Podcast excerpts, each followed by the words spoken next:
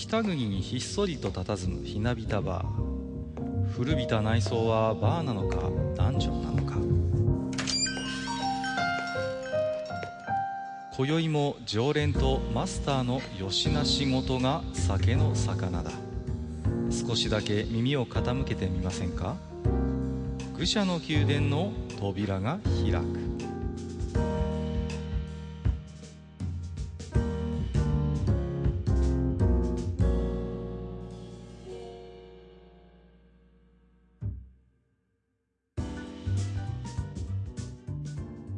いやいや、マスター、今日も来ましたよ。はいはい、いらっしゃいませ。私が埴輪です。いやー、あの、今のマスターのご挨拶は、あの、わかりますよ、何が元ネタかは。うん。はい。あ あのですね、えー、まあ最近のね、こう、あの、ツイッター周りのね、まあ話題、まあ最近ね、はいツイッター周りの話題をのオープニングで話すのはちょっと愚者級の定番になりつつあるんですけれども、ね。あのーはいまあ何ですか、えーと、クッパ姫ブームなんていうのがちょっとありましてね、こう、はいはい。なんだか、あれですよね、こう、ツイッターでのイラストが、ぶわっとこう拡散してですね。うんうんうんうん。で、なんじゃろな、これ、と思ってね。うんうん。はい。で、なんか、いろいろね、と元を辿っていきますと、えーと、まあ、なんですか、一つ、こう、元ネタと言いますかね、がありまして、うんえー、まあ、なんですか、えーと、スーパーマリオシリーズの、まあ、クッパがこう、スーパークラウンというね、アイテムによって、こう、ピーチ姫化してしまったというような、まあ、そういう、うん、まあ、うん。二次創作と言っていいんでしいいんでしょうかね。そういう、まあ、そうですね。ね、ことになってまして、まあ、それの非常にビジュアルが、まあまあ、とてもまあまあ、可愛くて、ええまあん、バズったというかね、そういうことになってましたけれども、そうですね。うん。で、まあ、そのオリジナルのね、えっ、と、投稿された方が、なんと、こう、アカウントがですね、えー、はぎわということで、うんうんうんそうそうそう。あれと思ってね。うんうん。うん。で、私、てっきりね、日本の方なのかななんて思ってたんですけれども、まあ、はいなんですか、こう、いろいろと、えー見てみますと、実はマレーシアの方でね。なんかね、そうらしいですね。そうなんですよね。で、なんでね、こう、マレーシアの方がね、こう、ハギワなんていう、こう、単語をご存知なのか、ま、まあ、わかりませんけどね、あるいはは、マレーシア語でなんか意味があるのかもしれませんけれども、案外ね。そうそうそうそう。まあ、そんなことでね。まあ、それにしてもこの、クッパ姫ブームなんていうのが、まあ、あったんですけれども、うーん、はいまあ、なんと言いますかね、非常にこう、拡散してから、こう、消費され尽くすまでの時間がもうあまりにも短いと言いますかね。うん。うん。こう、ツイッターで一気にブワッと拡散して、まあ、いろんな方がね、本当にね、可愛いクッパ姫を描いてみたり、あるいはまあ、ちょっと漫画にしてみたりとかね。うん。はいはい。もう本当1日2日ベースの話だと思うんですけれども、うん。うん。出たかと思って、で、そしたら今度はいろんなところに発生してね、えー、いろんなうん。ね、スーパーマリオのキャラクターをじゃあピーチ姫化させるとどうなんだっていうことでね。なんだっけ、うキン、キングテレサ姫とかそう。そうそうそう、ありましたよ見ましたよ。うんうん、そうそう、いろいろね、えー、派生もあったんですけど、そそれもなんだか今、今やもうなんだか落ちすっかり落ち着いてしまってね。うんうん。はい。なんだかこう、一気に拡散してこう、消費され尽くして収束するまでがもう一週間もなかったんじゃないですか？うん。うん、そんなもんですよね。ねえ、なんだほんの数日じゃない？そう、ほんの数日の間の話じゃないですか。う。うんん。うん。だからこう仮にですよ、あの、一週間ぐらいこう、ネットに繋がないような、まあ、あの、うん環境があったとするならば、こういうトレンドがあったことすら多分、あの、わからずに、こう、過ごすこともね、ね。あり得るんじゃないかな、なんてことも思いいや、ありえますよ、本当うに。ん、うん、いや本当にそう考えると、うーん、なん、なんて言うんですかね、こう、そういうスピードがすごい速いことが、まあいい、そのこと自体がいいことなのか悪いことなのかは、まあないんでしょうけれども、まあ、うん本当にこう、目まぐるしいなというような感想を持つぐらいなんですけれどもね。うん。まあ、その辺はね、テレビとか他のメディアも一緒ですから。まあ、そうなんですよね。考えてみればねう。ん。こう、ワイドショーなんかの関心事なんていうのも本当にもう、ね、えー、うんくるくると変わっていってね。うん。あん、はいなん、なんて言うんですかね、あんだけ大騒ぎしたことが一週間も経てばね、もう何事もなかったかのようにこうされてしまうなんていう、まあちょっとしらけるような話もよくあるわけですからね。うんはい。まあまあ、そういえばですね、えー、もう一つ。はいえー、何ですか？マスターなんかまた久しぶりにちょっと出張に出かけてたなっていうことでね。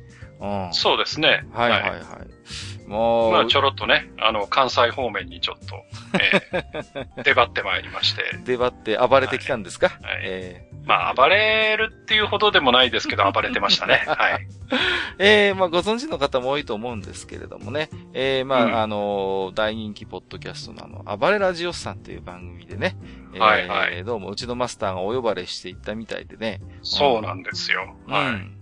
うん。まあ、なんありがですかたくもね、読んでいただいて。うん。あのー F1 話、うちでね、あの、3回もやっておいてね、まだ語り足りないかなんてね。まあ、本当だよ。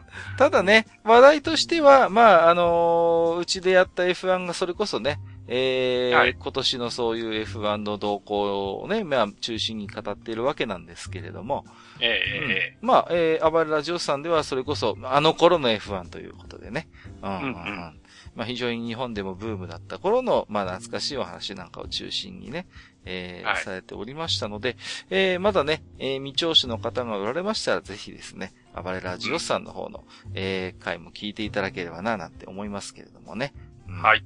はい、えー、今日のね、えー、愚者の宮殿ではですね、まあ、予告しておりましたように、えーと、雑誌の付録に心ときめいていたということでですね、えー、おっと、はいはい。まあ、あのー我々がね、えー昔、えー読んでおりました、えー雑誌の付録の話なんかを中心にね、いろいろと、うんまあ、懐かしい話をしていければなと思っておりますので、えーはいはい。本日もマスターどうぞよろしくお願いいたします。はい。よろしくお願いします。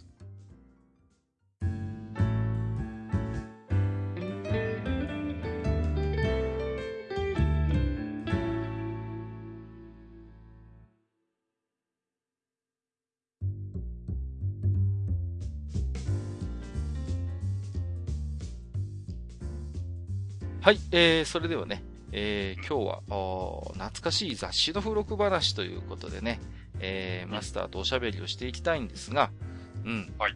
まあ、何ですか、えー、雑誌の付録と聞いてね、うん、うん僕なんかがやっぱり最初にこう思い出すのは、まあ、いわゆるあの、学年誌って言われるね。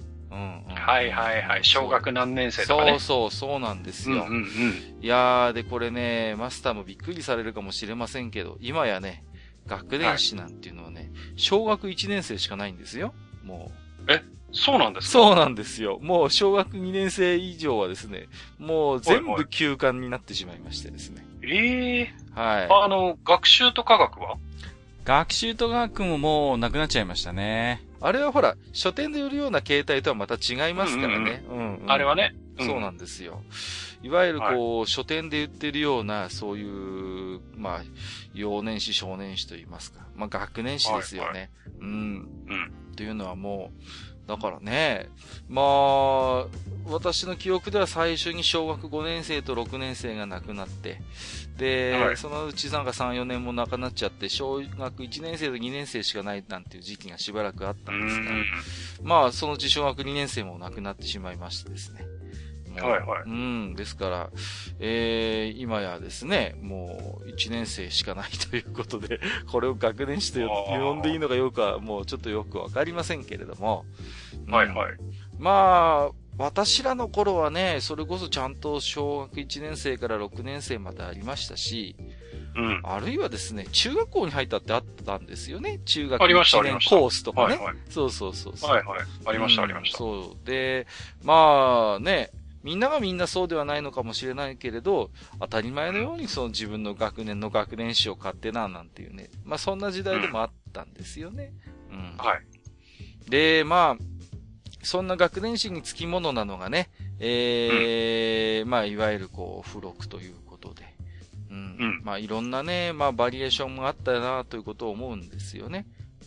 うん。はい。まあ、一番最初にやっぱ思い出すのは、あのーいわゆる組み立て型ということで、まあ、なんていうんですかね、うんうんうんこう、ボール紙ベースのものにはなるんですけれども、こうね、えー厚紙をですね、こう、切り離したり、折ったり、糊をつけたりなんかして、例えばこう、えー、ピンボール風のゲームを作ってみたりとかですね。うんうんうんうんあるいは、やっぱりあの、僕がよく覚えているのは、こう、ね、えー、例えば仮面ライダーのそういうなんかベルトフみたいなものをね、作ってみたりとか。あとはまあ、はいはい戦隊もののヒーローのなりきりセットみたいなものがね、うんうんうん。うんうん、あったなぁなんてことを思うんですよね。うん。はい。なんかお面がついてたりね。そうそうそう。お面が定番ですよね。やっぱりこう、お面がついてて、例えばこう、両方のね、えーまあ、耳の部分にこう輪ゴムをつけるようなね、フックがあったりなんかしてね。で、輪ゴムでこうね、えー止めたりなんかしてね。うんはい。まあ、この頃のこう、そういう組み立て型っていうと、まあよく登場したのが、まあ、そうまずこう輪ゴムですよ。うん。輪ゴムね。そうそう、輪ゴムを使うとか、あるいはやっぱりこうね、えー、糊をつけてくっつけたりする。糊白なんていうね、こう、ベロみたいなのがつよくついてましてね。うん。うん。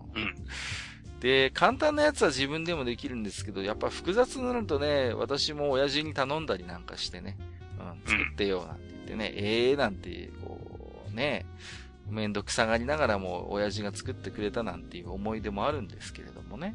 山折り谷折りとかね。そうそうそう、山折り谷折りの世界ですよ。そう、はいはいあれね。で、まあ、でも、これは本当昔から結構複雑なものもあったりしてね。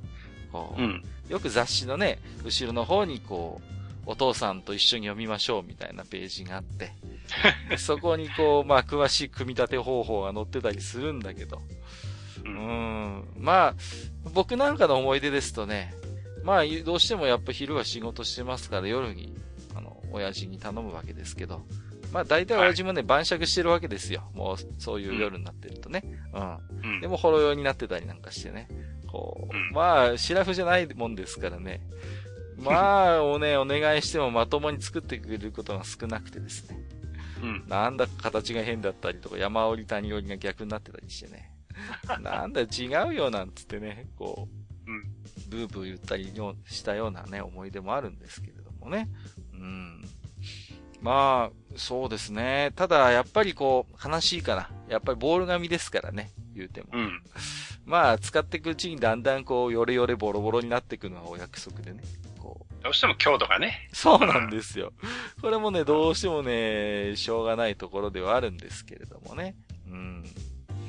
まあ、あとはね、そうですね、学年誌ですとやっぱり、まあ、えー前回もちょっと僕ちょろっとお話ししましたけど、いわゆるこう、まあ、実験型というか、チーク型といいますかね。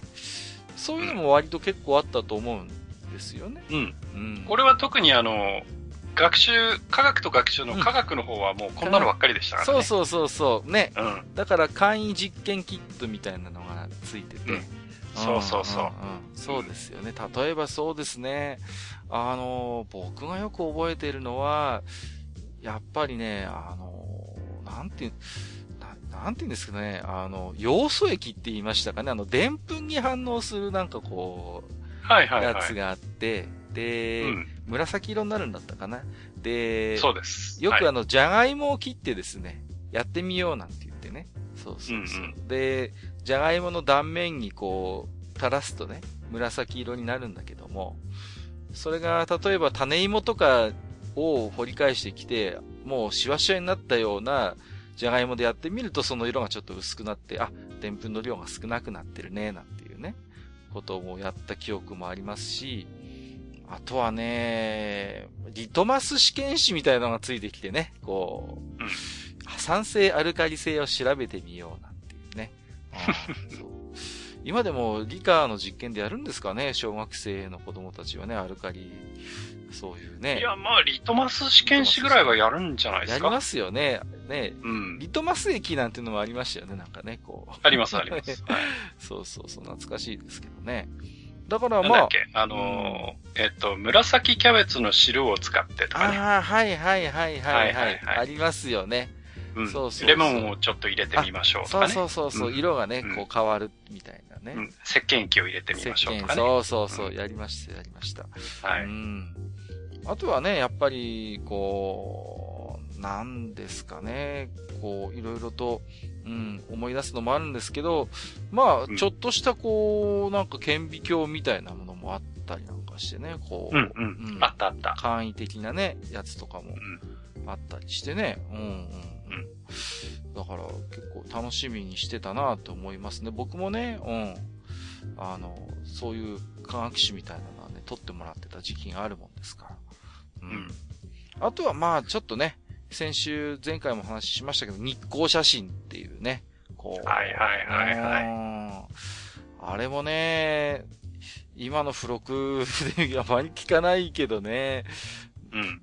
まあ、いわゆるこう、なんていうんですか、ピンホールカメラみたいな仕組みでそうですねしたよね。はい。ピンホールカメラです。そうですよね。い、わゆる、まあ、ネガがあって、こう、ピンホールカメラで。で、これがね、僕は、あの、子供の頃もせっかちだったもんですから、ちゃんと待てばいいのに、もういいだろうなんて途中でバッと取り出したりなんかしてね、こう、ぼんやりしたこう、写真になっちゃって、あーあー、みたいなね、こう、そういうのもあったりするんですよね。うん、よく失敗してましたよ、僕は日光写真がね。うんいや、日光写真はね、なかなかうまくいかないですよ。そう、難しいですよね、うん結構ね。うん。これ。うんうんうんうん。やっぱりね、あのーまあ、普通、うんうんうん。こう、露光時間が長いんですよ。はいはいはいはい。秒単位の露光なんで、うんうん。あのーどうしてもブレるのね。ブレます、ブレます。はいはいはい。そうそうそう。ね、じっとしててなんて言われてもね、動いちゃうとね、こう、どうしてもぼん、ただでさえやっぱりね、まあ、どうしても雑誌の付録レベルのものですからね。そんなにこうね、クオリティが高いわけでないんですけども、なおのことね、動いちゃったりなんかするとね、こはい。う、そう。あと覚えてるのがね、こう、うんなんていうんですかね、こう、活動写真っていうか、こう、フィルムがあって、アニメーション調のフィルムが、こう、それこそアニメ、あー、映写機みたうんいになってて、ね。そうそうそう。で、ぐるぐるぐるぐる回して、うん、わかるわかるわうんかる。横から覗くと、あの、それこそアニメみたいに見えるっていう。はいはいはいうんまうんはい。あ、あれも、まあ言ってみればアニメの原理ですけど、んそういんうものもあったりしてね、すごい楽しかったなっていう思い出がありますね。うん。まあ、ね、あとはね、いろいろもう思いつくままに思い出すままに話をしていくんですが、まあどうしてもね、学年誌なんかだと、あの、よくついてくるのがね、あの、ドリルみたいなのがね、ついてきたりなんかしてね、こう。漢字ドリルとかそっちのドリルですね。そうそうそう。うんはい、まあ穴穴開けるドリルじゃなくね。そうです。そっちのドリルじゃなくて、いわゆる。うんこれはね、もうね。うんはい。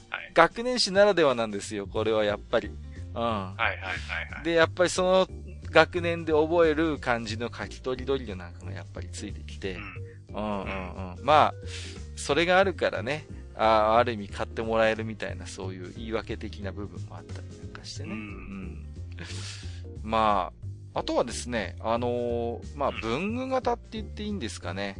あのーまあ、いわゆるこうキャラクターがくっついた鉛筆とかメモ帳みたいなものがね、ついてくることもよくあったと思うんですよね。うん。まあ、でもね、なんて言うんですか。やっぱりね、こう、どうしても付録でつくようなものなんでね、まあ、粗悪なものも結構ありましてね、こう、メモ帳なんかもね、よくあの、紙がですね、そんなにいいものじゃなかったりしたような記憶もあるんですよ。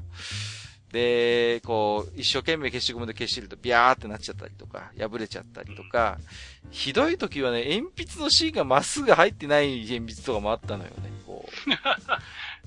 削るとなんかね、妙になんかこう、なんか曲がってるっていう芯が、まともに書けねえじゃねえかみたいなものもね、あったような思い出もあるんですよね。うん。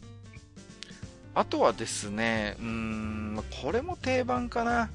あのーカードみたいな付録がよくついてくるんですよね。こう、うん年に何回かあったと思うんですよ。で、例えば、トランプ、切り離すと、全部切り離すとトランプになりますとか、うんうんうんあったあった。ありましたよね。あとはカルタみたいなものがついてきたりとかね。うんうんうん。そういうのもあったと思うんですよ。で、割となんて言うんですかね、そういうキャラクターのターンとかね。うん。うん、その辺も定番だったかなと思います。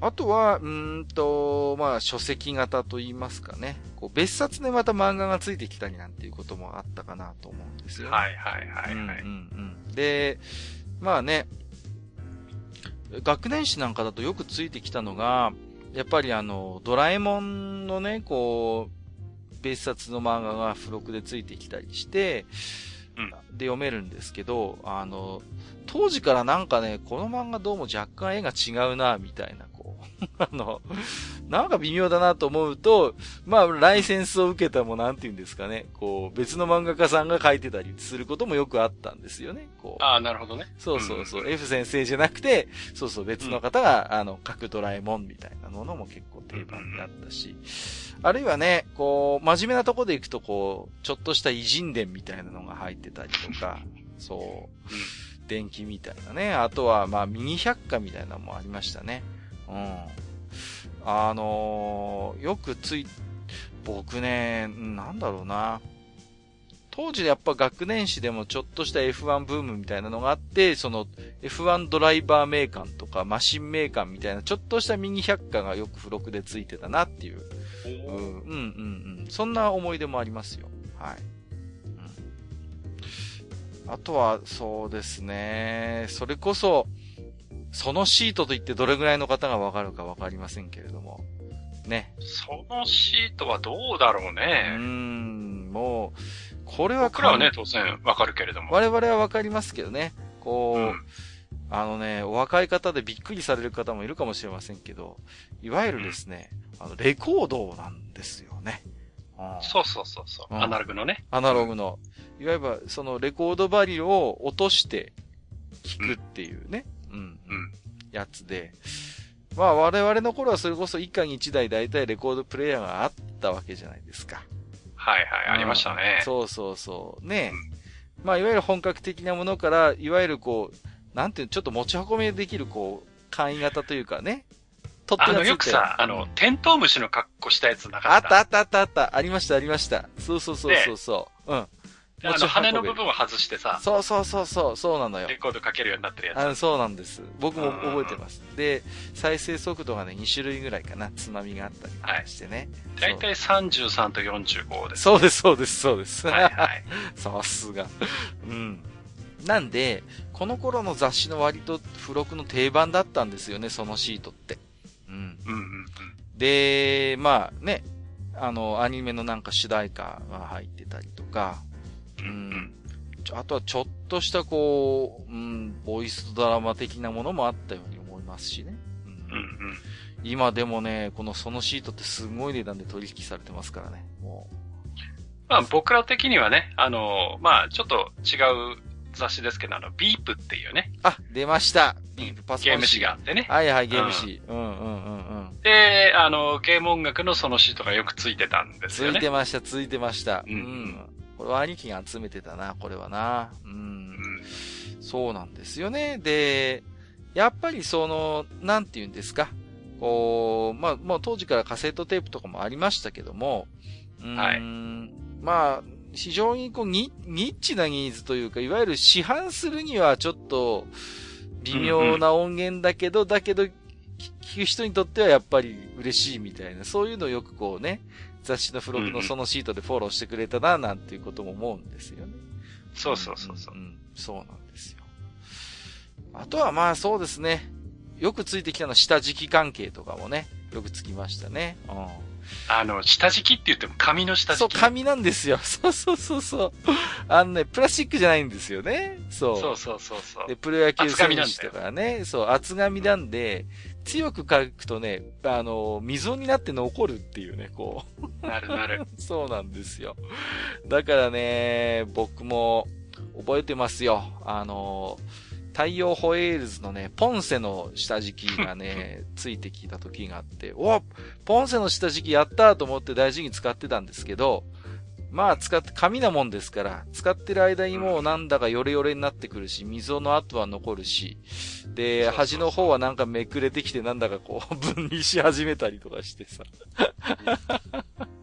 まあ、長持ちはしない。大体、あの、B5 サイズの、当時は B5 サイズなんですよ。B5、B5。そう、なんでも B5 ね、です。A4 じゃないんですよね。そうなんノートです。なんかもね。そうなんです。そう。だから、あの、文房具屋さんに行って、うん。あの、ちょうど B5 サイズの紙が入る、あの、うんうんうんうんクリ、なんていうの、クリアケースああ、あります。今でもありますもんね。100均とかで売ってますよね。はいはいそうはいはい、はい。そうそう。で、それにその下敷きを入れて使わないと。そうそう、そうなの。直に使うとね、あっという間に下手そるから。うそうそう。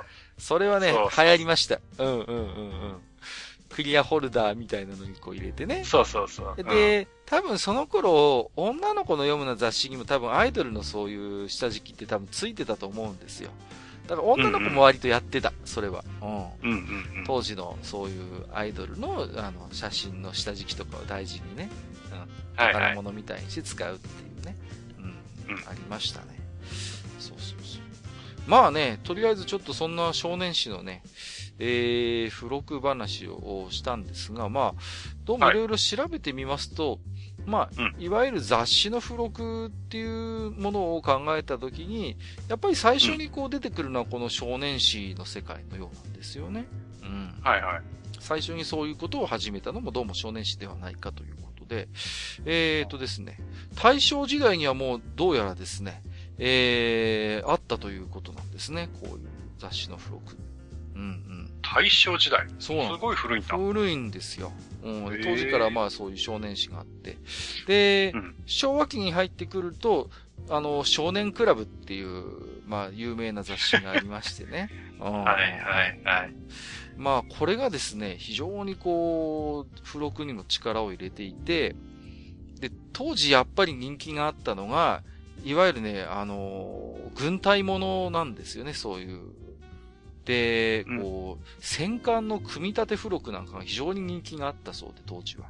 うんへえ。そうそうそうそう。で、今だとちょっと信じがたいんですが、金属製だったりしたらしいですよ、なんかこう。パーツとかが。随分と気合が入ってますそうなんんですよ。気合が入ってて、で、何号かに分けて3号か4号買うと、あの、うん何か戦艦ができますみたいな。そういう。ああ、ちょっとデアゴ系なのね。そうそう、でもそう。元祖デアゴスティーニですよ、ある意味。はいそういうパートワーク雑誌の原型のような気もするんですけど、そういうものがあったりとか、うんうん。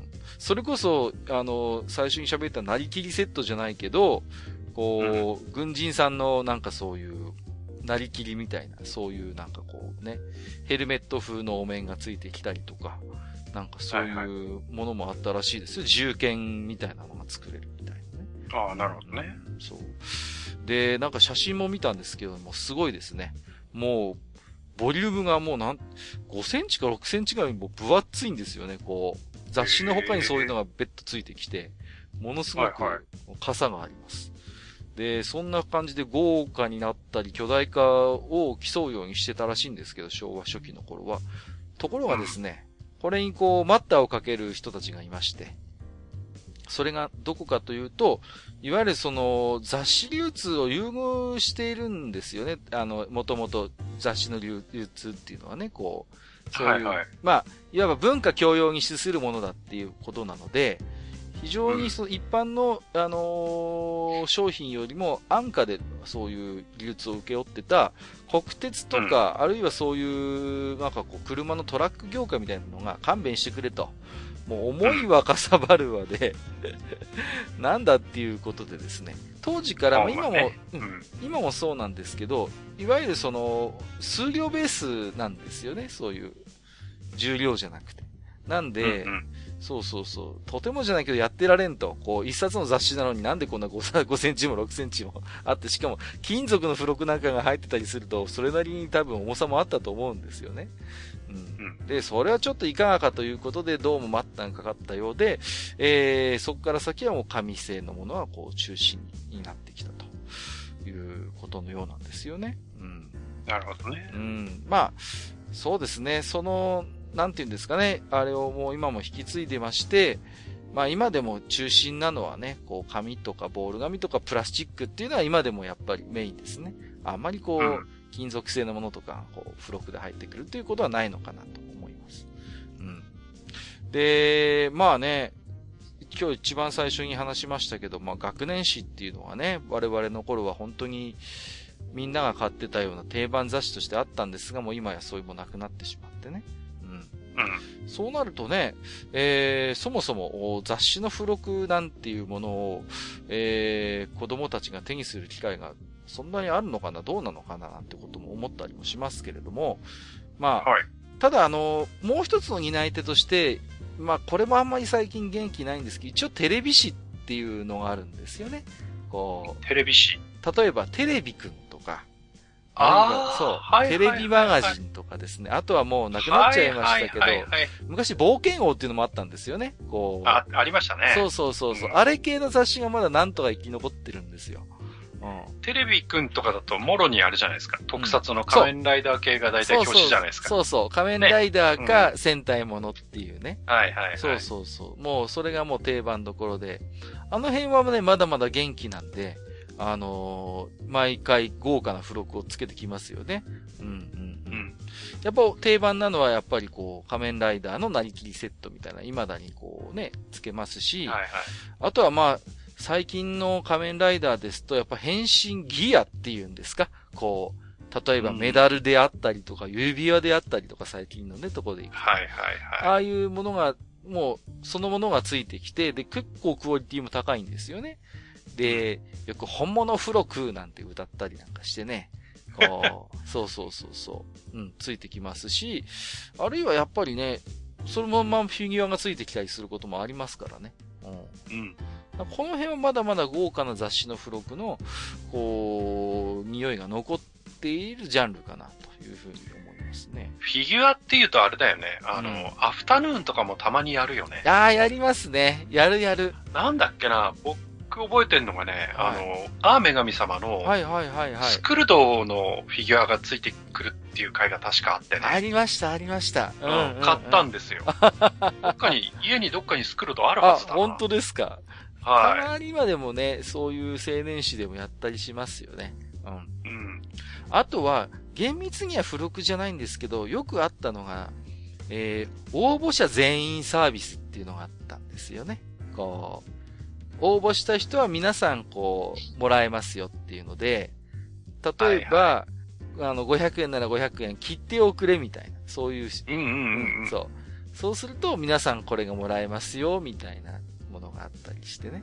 うんうん。なんか、それでサイン色紙を、なんか、1000枚だか2000枚だか書かされたっていう漫画家さんがどっかにいた気がするな。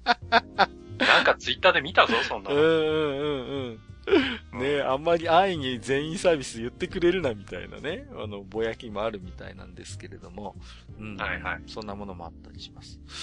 で、あとはそうですね、今の子供たちが、まあ、どういう雑誌買ってるかっていうと、まあちょっとこの前もね、コロコロボンボンの話をしましたけど、まあ未だにコロコロコミックはね、あの、元気ですから。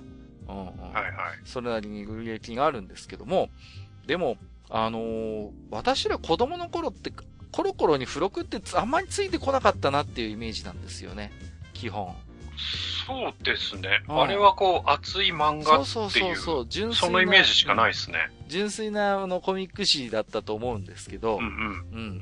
今はもうね、コロコロも本当に、あの、定番でしてね、付録がつくのが。あ、そうなんだ。うんうん。で、やっぱりあのカードゲームとかの漫画が載ってたりするんで、そういう、まあ、フォローしている、まあ、カードゲームの、それこそカードがついてきたりとか。ああ、なるほどね、うん。あるいは、こう、ミニコミックがやっぱりね、ついてきたりとか、あるいはね、こう、面白いなと思うのは、あの、3DS のカバーとかついてくるんですよ。こう、着せ替えができるんです。要は。3DS の、あの、ソフトってケースに入ってるじゃないですか。正方形の。はいはいはい。あのケースの、要は、こう、中に、こう、紙を入れて、少しこう、模様替えができるみたいなものがあったりするんですよ。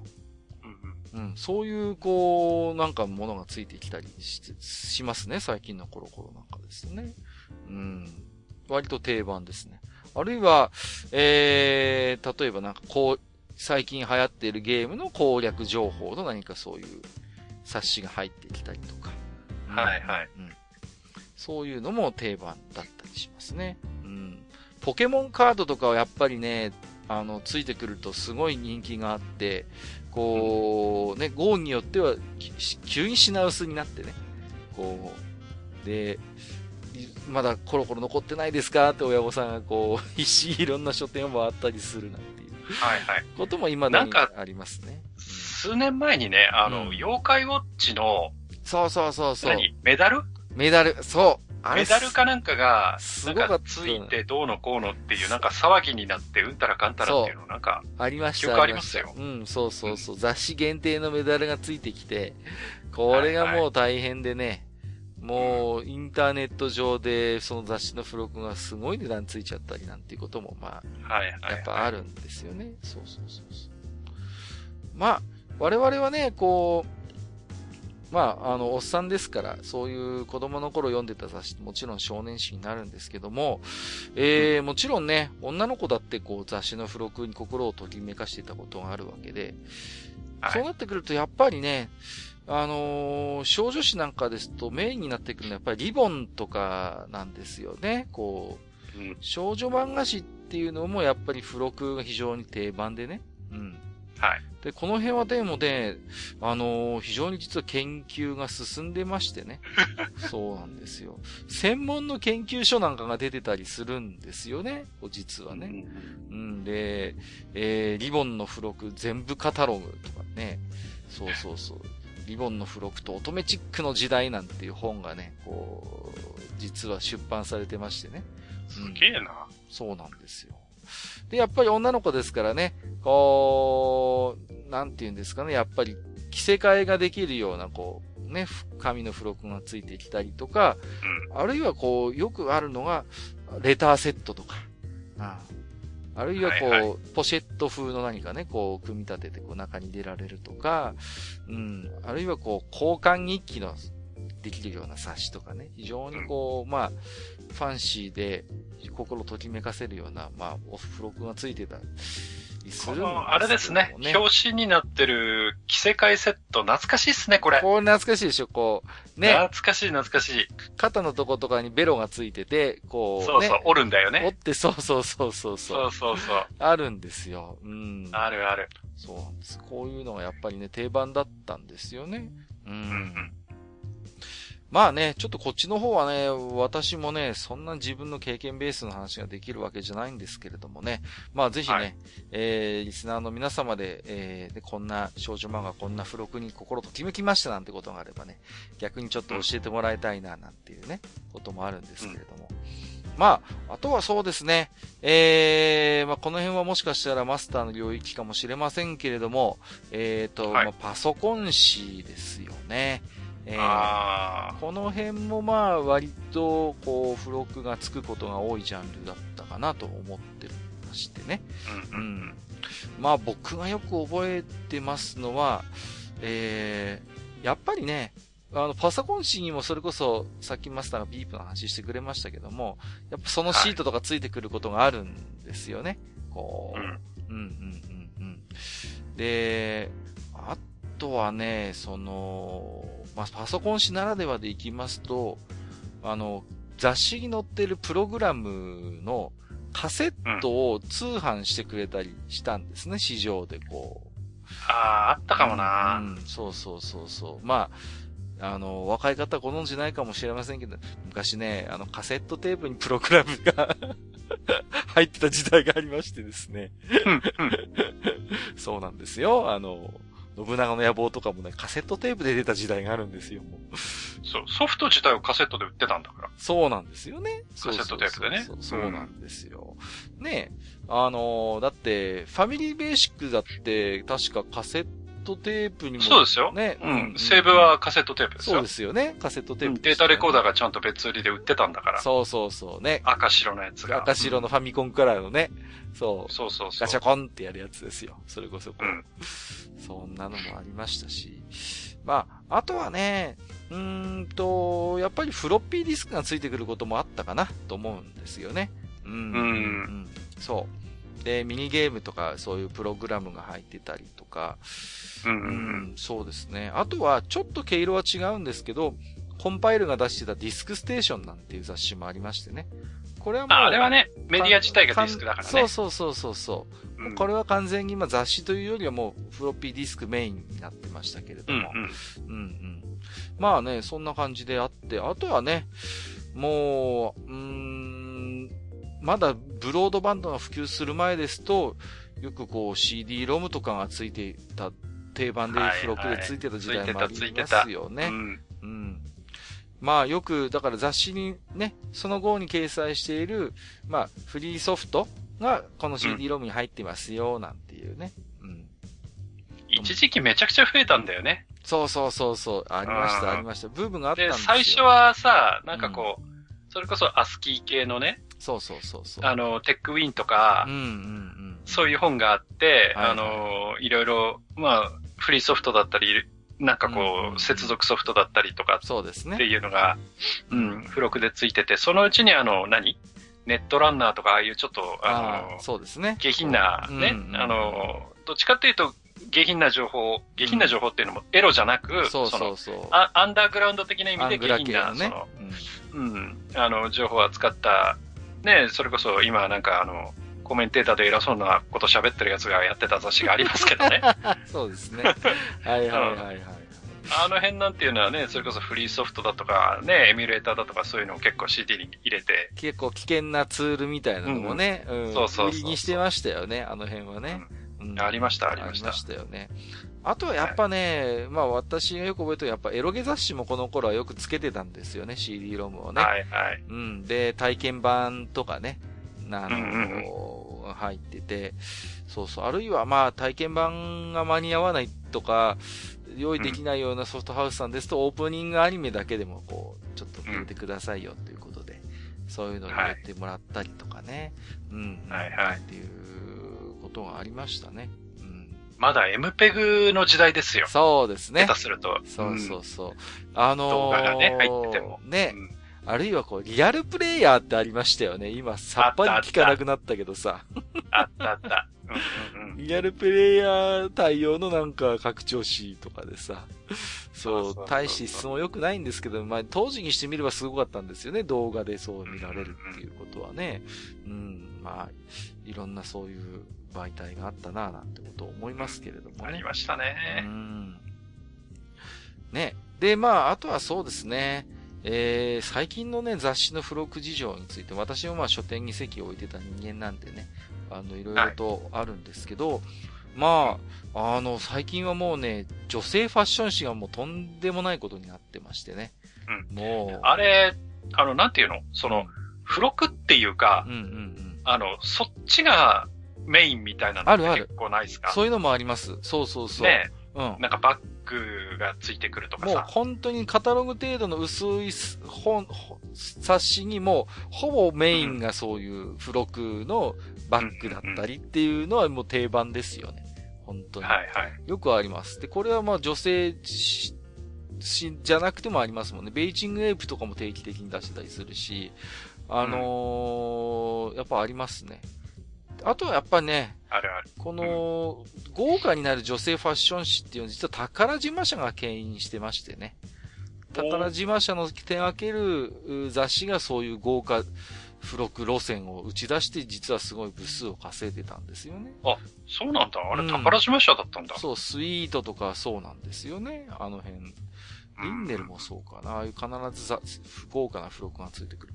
で、男性ファッション誌だってそうでしょ？スマートとかって多分、うん、あの、ストリート系ですけど、あの辺も多分宝島社だったような思うんですよね。で、割とね、この辺は宝島社が実は仕掛け人で、そういう既存のね、講談社とか公文社とか、あの辺の、まあ、あの本当に昔からやってるような、こう、ファッション誌にそうやって、付録で、こう、対抗していったと。で、まあ、それに他のね、女性誌も対抗せざるを得ないんで、こう追いかけてってっていうこともあって、で、ただやっぱりね、あのーこれも面白いもんで、そうやって巨大化してどんどんごっつくなるもんですから、もう付録いらないよと。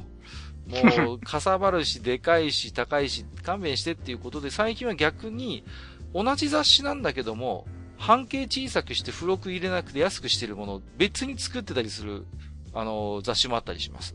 こうへえ。うんうん。リーとかはそうかな。LEE って書くんですけど、あの辺の雑誌は、うーんと雑誌、同じ、中身一緒ですよ。雑誌入れなくて、半径小さくしてますよっていう、そういうバージョンがあったりします。で、安くしてますよっていう。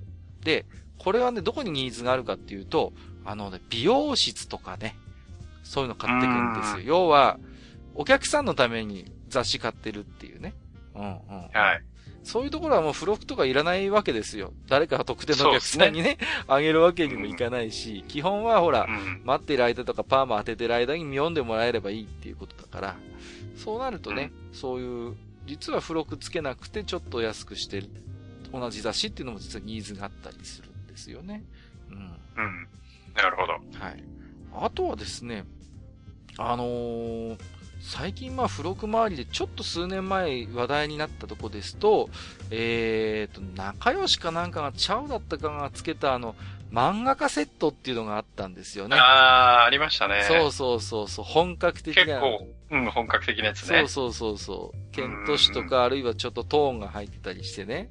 そう。で、誰もが本格的な漫画が描けるなんていう触れ込みで、これがね、ちょっとした、こう、最近ないスマッシュヒットでして、あれがね。で、うん。漫画家の先生がちょっとこう便乗してさ、それを実際に使ってこう書いてみたみたいなね。うんうんうん、そういうなんか投稿が話題を集めたりなんていうこともね、ありましたね。うん。割と本格的でね、あのー本当になんか光源とかがちゃんとついてきて、こうね、下から透かして、こうかけたりするようなものとかね、いや、すごいなと思ったんですけれど、あとはね、最近の付録ならではっていうところですと、まあこれはよくね、ファミ通なんかについてくるんですけど、いわゆる、あの、ゲームで使えるコードが入ってたりするんですよね。ああ、なるほど。袋閉じになってて、こうね、うんうんうん。で、このコードを入力すると、実際の例えばゲームで、こういうアイテムがもらえますよっていう。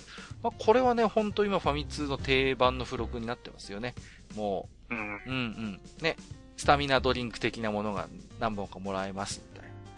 まあ、豪華なものになるとね、このコードでしか入手できないキャラクターやアイテムが手に入りますよ、みたいなものを雑誌の付録として付けたりするっていうことが、まあ、ありますよね。うん。だから、ね。これただこれは弱点があって、その、いわゆる電子書籍には対応できないんですよね、なかなかね。うんうん。どうしても。うん、うん、もう。だから、ファミ通なんかは割と、まだまだ紙媒体が頑張っている方の雑誌なんですけど、まあまあ一つ理由としてはそういう行動があるのかなっていうね。うん実際のリアルの雑誌の袋閉じにそういうコードがついてたりしますんでね。うん。うんそういうものがあった。まあこれもまあ最近の、まあこれも一つ付録と言っていいのかなと思いますね。うん。で、今日最後にですね、まあ、うんえー雑誌の付録素朴な疑問に答えましょうということで、よくね、はい私なんかもこう、聞かれたりする雑誌の付録絡みの質問にちょっとね、お答えをしていきたいなと思ってるんですけど、はいはい。さっきですね、ちょっと女性ファッション誌のお付録が豪華で、まあ、トートバッグとかね、ポーチとかがついてきたりするんですが、こうよくブランド物みたいなのも入ってたりするんですよね、結構ね。割と有名な。で、ああいうのってなんかすごい豪華すぎないあんなの、例えば、ね、せいぜいは700円、800円の雑誌でよくつけられるねっていうことを聞かれる時があるんですけれども、はい。まあ、この辺はですね、まあ、なんて言うんですかね、こう、決してその、ブランドのなんか、あの、オリジナルのラインナップのものがもちろん入ってるということはなくて、基本はやっぱライセンスなんですよね。そのう、ん。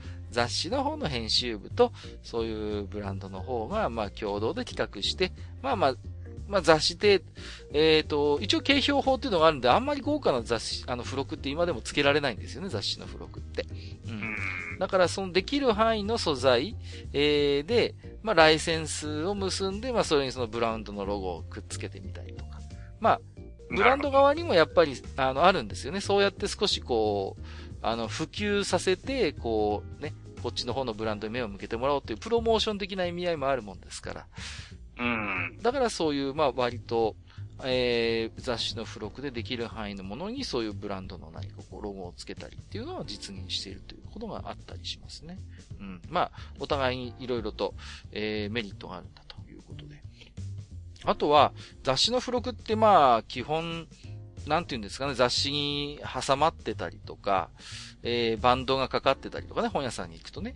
うん。そうやって並んでますけど、はいはい、あれどうやって入荷してるのと、こう、ああいう状態で入ってくるのかっていうふうに聞かれるんですけど、あれはですね、うん、えー、もちろんこう、雑誌は雑誌、付録は付録で、えー、別々に入ってきます。はい。一つの包みみたいなのに入ってくるんですけども、雑誌部分と付録部分分かれてるので、あれは毎朝ですね、えー、書店員さんが一生懸命雑誌に挟み込んだり、こう、バンドに留めたりとかして、え、なんとかこう、開店に間に合うように準備をしていると。だから、まあ、どこの書店でも朝の荷焼けをした時にそういう雑誌の荷作りというのはもう、大きな作業としてあるんですよというところでしてね。うん。まあ、書店員さんの努力というところです、ここはね。あとは、えー、最後に雑誌の付録。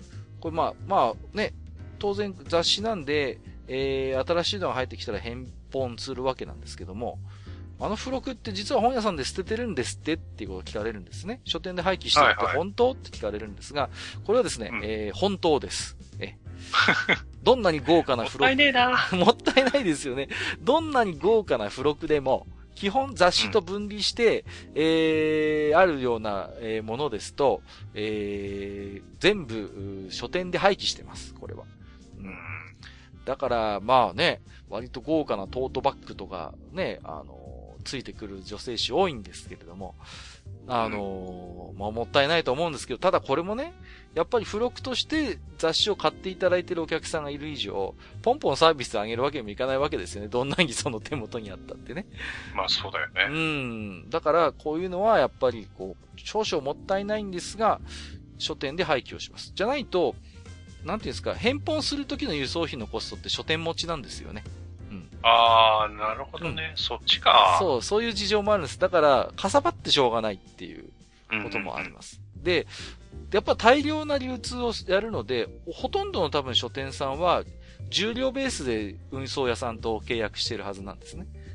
うん、そうなってくると、やっぱりね、付録返したってもったいないっていう、そう、その分重くなるしっていうことで、あの、もともとね、こう、さっきちょっと、ちょろっとマスターおっしゃってましたけど、完全に雑誌と付録がもう一体化して閉じ込まれてるようなものですとそのまま返しますけど、分離して、ただ挟み込んでやるようなものですと全部引っこ抜いて、雑誌だけにしてこう、返本をするというような仕組みになってたりします。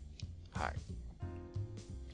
えー、まあね、ここまでいろいろと、雑誌の付録絡みの話をね、いろいろしてきましたけれども、まあ今日はちょっとあっさりめではあったんですが、ここまでいろいろお話ししてきて、マスターいかがでしたでしょうかね？いや、あのー、今ね、話をしながらね、いろいろ付録のことを思い出してたんですけど、はいはいはい。あの、それこそセーラームーンを追いかけてる頃に僕仲良しを買っていたので、はいはいはいはい、はい。あの、毎回毎回仲良しもなかなかの付録の量なんですよ。そう、競ってましたからね、あの頃リボン仲良しそうそうそう、うん、でね、その付録がね、どんどん溜まっていくんですよね。かさばりますからね。かさばるんですよ。でね、なんかこう、たまに使えそうなノートがついてたりとか、するんだけど、さすがにね、うん、いい年の男がね、うん、セーラームーンのノート使えないんだよね。使えない、使えない。うん。わかります。で、どんどん溜まっていくというね、うんうん、いうのがあったり、はいはいはい。あとあの、僕はあの、もうちょっと前の話ですけど、うん、あの、学習と科学の、科学の方は、はいはいはい。あの、学研のね、うん。あれは取ってもらってたんですよ。はいはいはい。なので、まあいろんなその実験器具みたいなのが、毎月毎月ついてきて、はいはいはい。で、それを取っておいて、なんか、あの、例えば夏休みの工作にそれを流用して別のものを作ったりとか、はいはいはいはい。いうことをやってたなっていうのと、うんうんうん、あとね、一回だけシーモンキーのセットがついてきたのを思い出しましたよ。出たシーモンキー。懐かしいですね。それ思い出しましたね。いやいやでもね、うまく育たなかったんだよね。ああ、そんな記憶があります。あれね、もうさ、不思議ですよね。なんかさ、それこそあの、カップラーメンの火薬みたいな袋が入ってくんだよね、卵がさ。そうそうそうそうそうそう、ね、でさ、あの、なんか海水の素って、要は塩だよね。そうそうそうそうそう。が入っててさ、うん。うん。そう、水も真水じゃダメなんですよね。そうやってね。そうそうそう。あれ結構難しかった記憶ありますよ。なんか、シーモンキー全滅事件って多分、いろんな家庭であったんじゃないかなと思うんですけど、うん、ある日突然死滅していたみたいなね。うん、そうそうそうそう。やっぱね、温度管理とかいろいろ難しいんですよ。うん。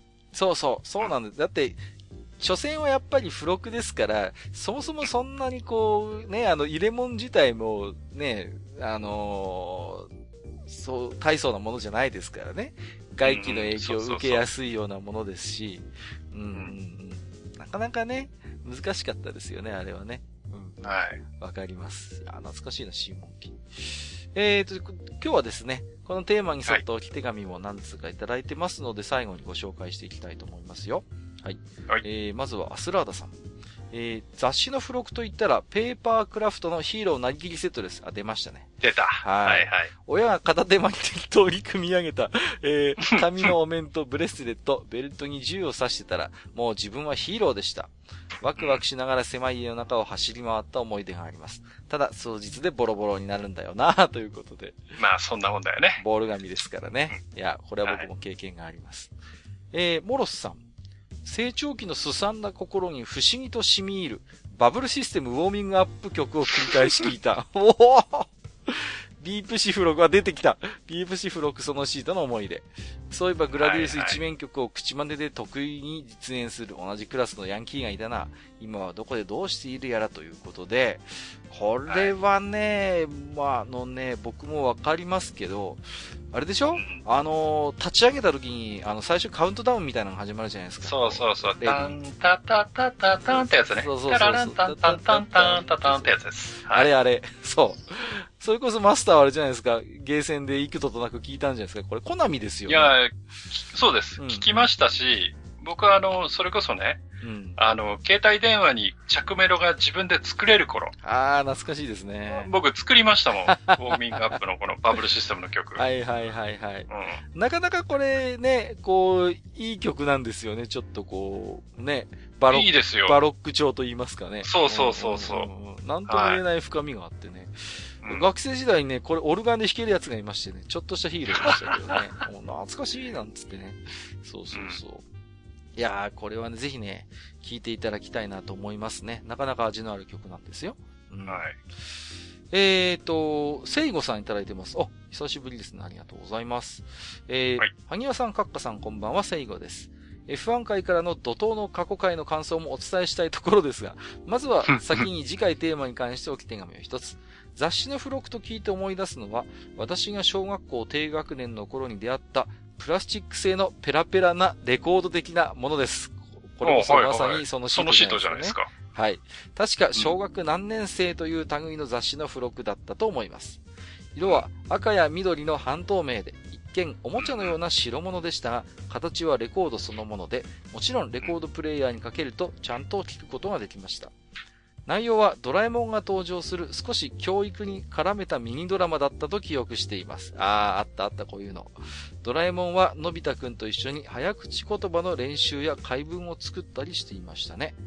ただ、何分子供ですので数回聞けば飽きてしまって、その後はもっぱら DJ よろしくそのレコード的なものをグリングリンとスクラッチして遊んだものでした。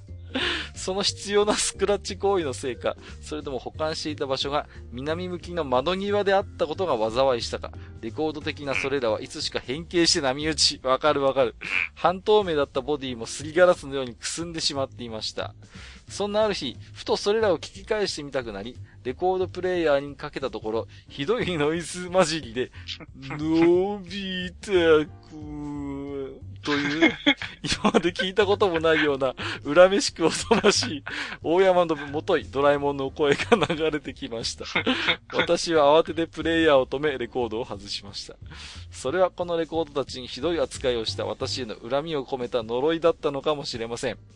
えー、思えば、その後の私の人生で、カセットテープがすぐビロンビロンに伸びたり、CD にちょっと傷がつくだけで音飛びしたり、iPod で A メロから先に進まない曲が発生したりしたのは、この呪いのせいではないかと今になると感じるのです。そこで、誠に勝手ながらこの置き手紙にて、私の過去の過ちを告白し、懺悔したいと思います。もレコードや CD を存在に扱うことは決していたしません。ですのでどうか、スピッツの君が思い出になる前にのサビをまた聴けるようにしてください。以上、担当台元い懺悔室からは以上です。ということでいただきました。いやー、面白いですね。いや、いつも思うんですけど、聖子さんね、あの、お便りが面白い。うん。もうね。いや、これは、ま、あのー固有名詞こそ挙げてませんけども、これまさにそのシートの思い出ですよね。うん、うん、そのシートですね。まさにね、はい。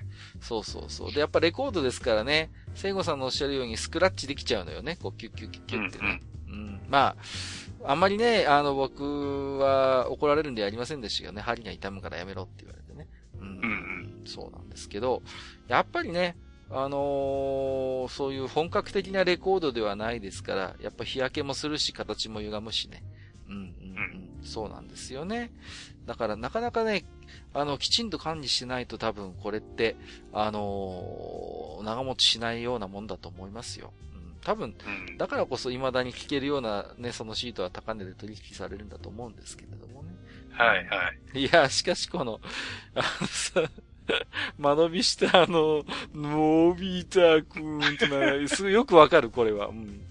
レコードよくこうなるんですよね。そうそうそうそう。いやー、面白いな、これは。うん。えー、聖子さん、ありがとうございます。いや、ちょっとこれはなんか、同じような、えー、多分目にあった子供たち、多分何人もいたと思いますよ。うん。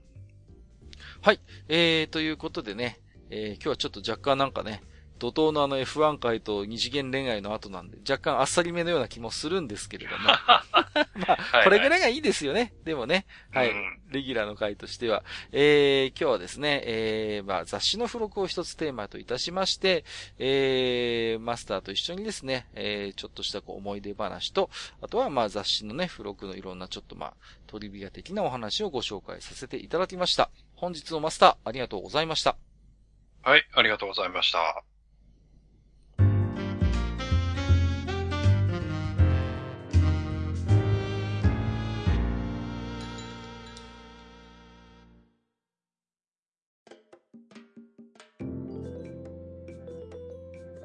はい、えー、ということでね、えー、今日はですね、雑誌の付録話をいろいろとマスターとさせていただいたんですが、えー、ここから先はですね、はい、えー、またね、えー、リスナーの皆様からたくさん置き手紙を頂戴しておりまして、まだまだちょっと二次元恋愛遍歴ブームと言いますかですね、まだちょっと、そうですね。そうなんですよ、はいはいはい。いっぱいいただいてますんでね、早速じゃあマスターの方からご紹介していただいてもよろしいでしょうか。うん、はい、わかりました。はい、じゃあね、えー、読んでいきたいと思います。えー、まず一発目、天ぷらナイトさん。はい。ありがとうございます。はい。えー、中編予言収録に間に合えって言ってますけど、間に合ってません、間に合いませんでした。はい。はい。えー、皆さん想像以上に濃い内容で非常に楽しく聞かせていただきました。うん。えー、私の前回の投稿ですが、わかりにくいように少しぼかした結果、えー、タクティクソーガの午後、オリビアさんの話題になりましたが、えー、答えは GS 三上のおきぬちゃんです。おきぬちゃんだったんですね。えー、はい。はい。これに関してはね、えー、実はボドロさんも、えー、ツイッターでツッコミを入れてくれてまして、はい、えー、134回の巫女超、あ、長、長髪、えー、人外で人間になるはおきぬちゃんではということでいただいてますよね。うん、はい。はい。で、えー、戻りますけども、えー、彼女で、えー、長髪巫女属性を得たことは間違いないでしょう、うんえー、幽霊だった頃の方が好きなため、おそらく人外的な要素もここで得てるかも。うんえー、ちなみにタクティクスオーガではオリビアも好きではあるのですが、私が一番好きなのはクレアです。誰だかわかる人の方が少ないだろうな、えー、多少異なりますが、クレアでメイド属性を得てる可能性があります。えー、でも、冷静に考えて、オリビアで幼馴染み属性得た可能性が、うん、えー、そして前編視聴後に自らの性癖の根源を求めるたびに私も出発したわけです。が、みんな物好きだな。えー、カッカやドビンさんみたいに幼少期まではたどり着くことができませんでした。うん、なので、思い出せた範囲で、えー、ケモナー属性はサモンナイト2のハサハ。うんえー、主人公のことをお兄ちゃん、お姉ちゃんと呼んでくるため、妹属性も加わりそうになるが、リアル妹のおかげで踏みとどまる。なるほどね。で、それから、えー、教師プラスメガネ属性では、お願いシスターズより、風見みずほ。お願いシリーズですね。ああ、ごめんなさい。お願いシリーズですね。お願いティーチャーのキャラクターですね、風見みずほね。はいはい。うんえー、さらにダメ押しになったのがサモンナイト3よりアティ。うん、サモンナイト好きですね。うん、はい。えー、何とは言いませんが、どちらもたわわなため、これ、ここでそれも得てる可能性。はいはいはい。えー、僕っ子プラス魔女っ子属性が魔導物語よりアルルナジャ。あえー、花丸大幼稚園児は素晴らしいゲームでしたが、幼児属性は持ち合わせておりません。多分、おそらく。あとはメカ属性があるのですが、えー、それの発端が MS 少女なのか SD ガンダム、えー、ナイトのキャラクターが MS を元にしたデザインの色を着ているなのかが判別できず、えー、特定のキャラというよりそのコンセプトにはまったのかも。うんえー、さて、これで全部のはずです。えー、埴輪さんの暴露を楽しみにしつつ、担当台に上がるバイスがごとく死刑執行を待つとします。ということでね、いただいております。はい、ありがとうございます。えっ、ー、とね、前回、えー、前々回ですか。えー、うん。オリビアさんではないかという話をしたんですが、まあ、テンプラナイトさん、タクティクスオンが好きなんでね。はい。え実はお絹さんでしたということでね。はい。ちょっと外れてしまいましたけれどもね。えー、まあ、確かにね、あのー、金ちゃん、この辺は、えー、割とハマった、ドハマりした方も多かったでしょうね。ここは確かに。あとは、タクティクスオーガーで一番好きなクレアということで、これは、あれですよね、あの、デニムとカチュアが、あの、はい、海の見える教会に案内された時に出てくる子ですよね、確かね。あの子じゃないですかね。あの子ですね。うん。うん、で、うん、デニムがいて、で、後からカチュア、カチュアがまあ女王ですから、王女ですから、はい、ね、カチュアを認めて、ああ、王女様って言ってペコってこう頭下げるの可愛いっていうね。うん、うん、ドット絵でそれをやるんですよ。ほんと、ほんと変態クオリティなタクティクスはね。ああ、クレアですね、あれがね。うん。あとはそうですね、サモンナイトは僕も遊んでましたんでね。うん。ハサハの魅力はなんか、うん、わかりますね。確かに、妹属性をツンツンしてくるキャラクターだったんですよ。オネティなんかはこうマスターもあれですか？割と、ここら辺は。いや、ね、オネティはね、僕やってないんですよ、ね、あ、そうなんですか。これ、はい、キッコ姉さんの代表作の一つなのに。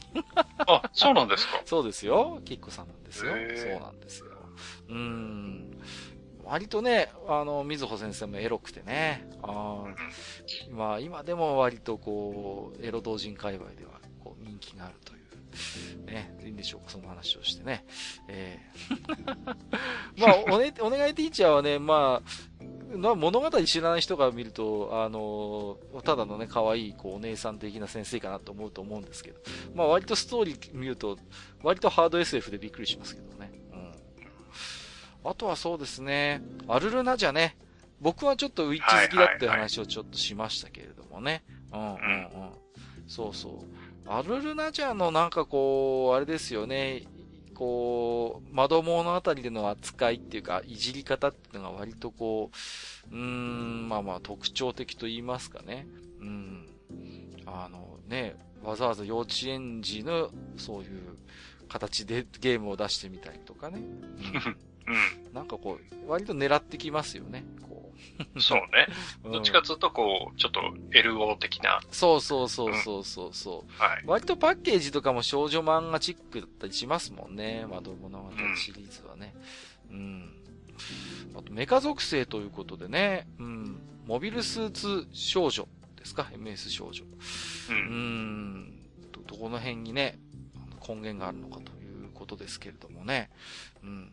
なんかでも、あれですよね、こう、ストライクウィッチーズとかあの辺なのかな？もうちょっとでも遡るのかな？天ぷらナイトさんはね。うん、まあ。MS 少女だとそれこそ、なんだっけ、うん、モデルグラフィックスかなんかに。はいはいはいはい、ありますね。連載ありましたよね。連載ありましたありました。うんうんうんうん。ね確かありましたよね。そうですね。ああいうなんかこうね、機械プラス少女みたいなのもやっぱありますよね、なんかね、こう。うん。うん、確実に。えー、そうですね。まあ割とこう、でもどちらかというと、うん、なんか、妹、妹キャラ的なところが、こう、散見されますね。アルルナジェとかもそうですし、まあ、ハサハもそうだし、クレアなんかはちょっと、ね、もう、だいぶ年派もいかない少女ですからね。うん。うん、この辺はどうかなと思いますけれどもね。うん、ん、なんかこう、やっぱり、一本筋は通ってるな。基本ね、でも挑発のキャラが好きなようですね。なんかどちらかというと、ね、まあ、縛り首ですね。はい。はい。ね。はい。はい、えー、大いなる神シュラーハにな祈っていただければと思いますけれどもね。はい。そうですね。じゃあ次行きましょうか、はい。はい、ありがとうございました。ありがとうございます。えー、お次。えー、はい、ヘビレオさん。はい、えー、ヘビレオさんは 2, 2通いただいてるのかな ?2 通ですね。いただいてますね。はい。はい。はい、読んでいこうと思います。えー、こんばんは、ヘビレオです。えー、カンコレ会では硬派提督のお二人に嫁勘話を振ってしまい、己の軽薄さを恥じるばかり。硬派提督二人いたっけ、えー、なんてことは全くなかったので、あ、そうか。まあ、なんてことは全くなかったのですが、えー、次から F1 回で3回くらい余裕あるから、その間に送ればいいやとのんびりしてたら、それからすでに4回配信されているします。えー、毎回予告を聞いてからテーマ置き手紙に間に合わせるリスナーさんたちはすごいなぁと改めて思いました。うんえー、前置きが長くなりましたが、カンコレ会について今更。はい。えー、タコツボ化というのは確かになというか、プレイヤーを選ぶゲームだと思います。うんえー、私も最初マスターのようにたまに思い出しては公式サイトに行ってまだ満員で入れないな、入れないのかという感じで始められずにいたのですが、うん、えー、突然カンコレをプレイし始めた息子に告知を見てその時間に入るという流れを教わり、やっと提督に着任できたのです。が、息子は早ばあ早々に、えー、プレイしなくなってしまいました。うんえー、私自身はお船に関しては知識が浅かったものの、えー、レキオタ、ミリオタもたしなんでいたので、うん、出てくる艦や対戦の史実を調べていくうちにどっぷりハマったのですが、えー、その辺に興味がないと続かないと思います。うんえー、イベントの合間にひたすら備蓄するというスタイルも、洪水のようにイベントがある各種ソシャゲに慣れていると退屈と感じるのでしょう。うんえー、加えて新規に厳しいというか、え番組内でも弾着観測射撃や各種カットインなど普通に話しておられましたが、はい、これらがどうやったら出せるのか、え一切ゲーム内では教えてくれないんですよね。え艦隊編成によるルート分岐もしかり。えネットには情報が溢れてるので調べるはすぐわかるし、ブラウザゲームなので調べられる環境がないなんてことは当然ないのですが、えゲーム内で何でもチュートリアルが出て教えてくれる環境で育ったゆとりゲーマーには敷居が高かったようです。あなるほど。えー、その辺は全部私が調べて子供に説明し、イベントの艦隊編成も私がまとめた攻略メモでプレイしていました。すごいな。それだと結局自身がプレイするのは運ゲー部分のみになってしまい、イベントも新刊手に入れるための苦行でしかないんですよね。うん、えー、結果、全くプレイしなくなってしまいました。はいえー、今でもコミケに行けば薄い本は買ってきてるようですが、うん、キャラ萌えであって感染萌えでないならそれで十分なんでしょうね。はい。えー、そして私はというと、えー、2期が始まり画面サイズが大きくなって解像度も上がり、おお、綺麗じゃんと喜んでいたのもつかの間、うん、えー、どうも PC の負荷がそれらの効果に割に合わないほど跳ね上がっている様子。うん今ではほとんど PC ではプレイせず、えー、Kindle にて解像度の変わっていない Android 版でのプレイがメインとなっております。えー、これで離れちゃう提督も多いんじゃないのかな。長くなったので、私の嫁勘話は別の機会に。それでは長文乱文失礼しました。といただいております。はい。ありがとうございます。どうしましょう？もう一本読んじゃいましょうか。そうですね。同じ方なんで続けてご紹介しましょう。はい。じゃあね、えー、ヘビレオさん2通目。えー、日元恋愛遍歴、えー、お前は3ヶ月ごとに変わる嫁の数を覚えているのか という冗談はさておき、はい。えー、好きなキャラはたくさんいるものの、二次元恋愛というほどのものは思い出せずにおりましたが、うん、前編を聞いていろいろ思い出したので、置き手紙させていただきます。はい。えー、私が本当に幼か幼かった頃、うん、えー、父が毎週チャンピオンを買ってきていたので、アンドロトリオの 洗礼を受けたのですが、危ない危ない。えー、本当に、えー、恋をしたのは、ドン・ドラキュラのチョコラでした。ああ、チョコラね。はいはい、はい、えー、幼心に将来ダメな父親になってこんな娘に叱られたい、えー、バブビを感じておぎゃりたい、えー、現代語訳と思ったものです。はいはいはいはい、はい。えー、ナディアは当然のように経ているので割愛。うんえー、現実通信揚げ玉の茎レイ、えー、私も大好きでした。うんえー、茎コンツェルンの令状でテンプレのようにわがまま、高飛車でありながらも、両親が多忙であるがゆえの寂しさを秘めつつ、自身が一番であるための努力を欠かさぬ姿勢に惹かれました。まあ、最近じゃ割とよくある設定ですけど、当時は斬新に感じましたね。うんえー、ナディア、クキ、レイと来て、さらにエヴァではアスカ派、うん、えー、ラブプラスではリンコ派ということで、この辺なんか、あ、やっぱなんか、系譜のようなものがありそうですね。ありますね。えー、これらを踏まえると、カンコレ単婚派の私の嫁感は誰でしょう？なんて クイズも当てられそうです。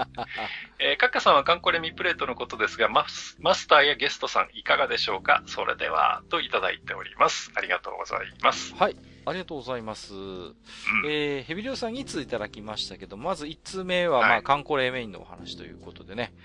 いやー、すごいですね。息子さんもカンコレをプレイしていたということでね。はい。で、何ですか？えー、ヘビレオさんがいろいろとね、調べて、こう、アドバイスはしたんだけれども、結局のところ、まあ、息子さんは、えー、早々にプレイはしなくなってしまったというところですよね。うん。はいはい。まあ、そうですね。あの、まあ、僕もね、しっかり遊んだことがないんでね、なんとも言えないんですけれどもね。うん。うん、どうなんですか？その、後半で話題でも触れてましたけど、新しいバージョンとかはマスターも遊ばれてるんですか？あの、ちょっとだけやりましたけど、うん、あの、要はフラッシュをやめたんですよね。はいはいはい、はいうん、はい。で、あの、HTML5 でしたっけ、はい、に変わったんですよね。うん。で、まあ画面がちょっと大きくなって、まあ解像度が上がって、みたいな感じで、うん、はい。で、やっぱりその分負荷が上がってっていうことみたいですよね。うん、はい。マスは一応遊べる感じですか？うん、僕は遊べますね。遊べますけど、まあちょろっと見て、ああ、こんな感じかと思って、またちょっと封印って感じです、ね、あ、そうですか。なるほどね。はい。はいはいはいはい。まあね、あんまりこう、なんていうんですか、ゲーム内にこうヒントが出てこないっていう話なんですけど、うん、これはその通りなんですか？はい。そういう。あの、カンコレに関しては、ほぼ、あの、ヒントらしいヒントはないですね。なるほどね。はい。となるともう、これは、まあ、最近のゲームでは当たり前のようにありますけど、攻略ウィキとかそういう、ウェブの情報を、まあ、プレイヤーが参照するということを、まあ、一つ前提にしたようなデザインなのかしらね。まあ、そうでしょうね。うん、なるほどね。はい、そうか、そうか。まあ、お前ら寄ってたかって謎を解けやっていうスタンスですよね。運営さんは。うん、うん、どうなんでしょうね。まあまあ、それが標準的なプレイスタイルになりつつあるっていうのもわかるんですけれども、やっぱりそういうこう情報を、まあ、封印してね、自分で探しながら、まあ、多少非効率にはなるかもしれないけど、やっぱり遊ぶっていうスタイルもまだまだあると思うんですよ。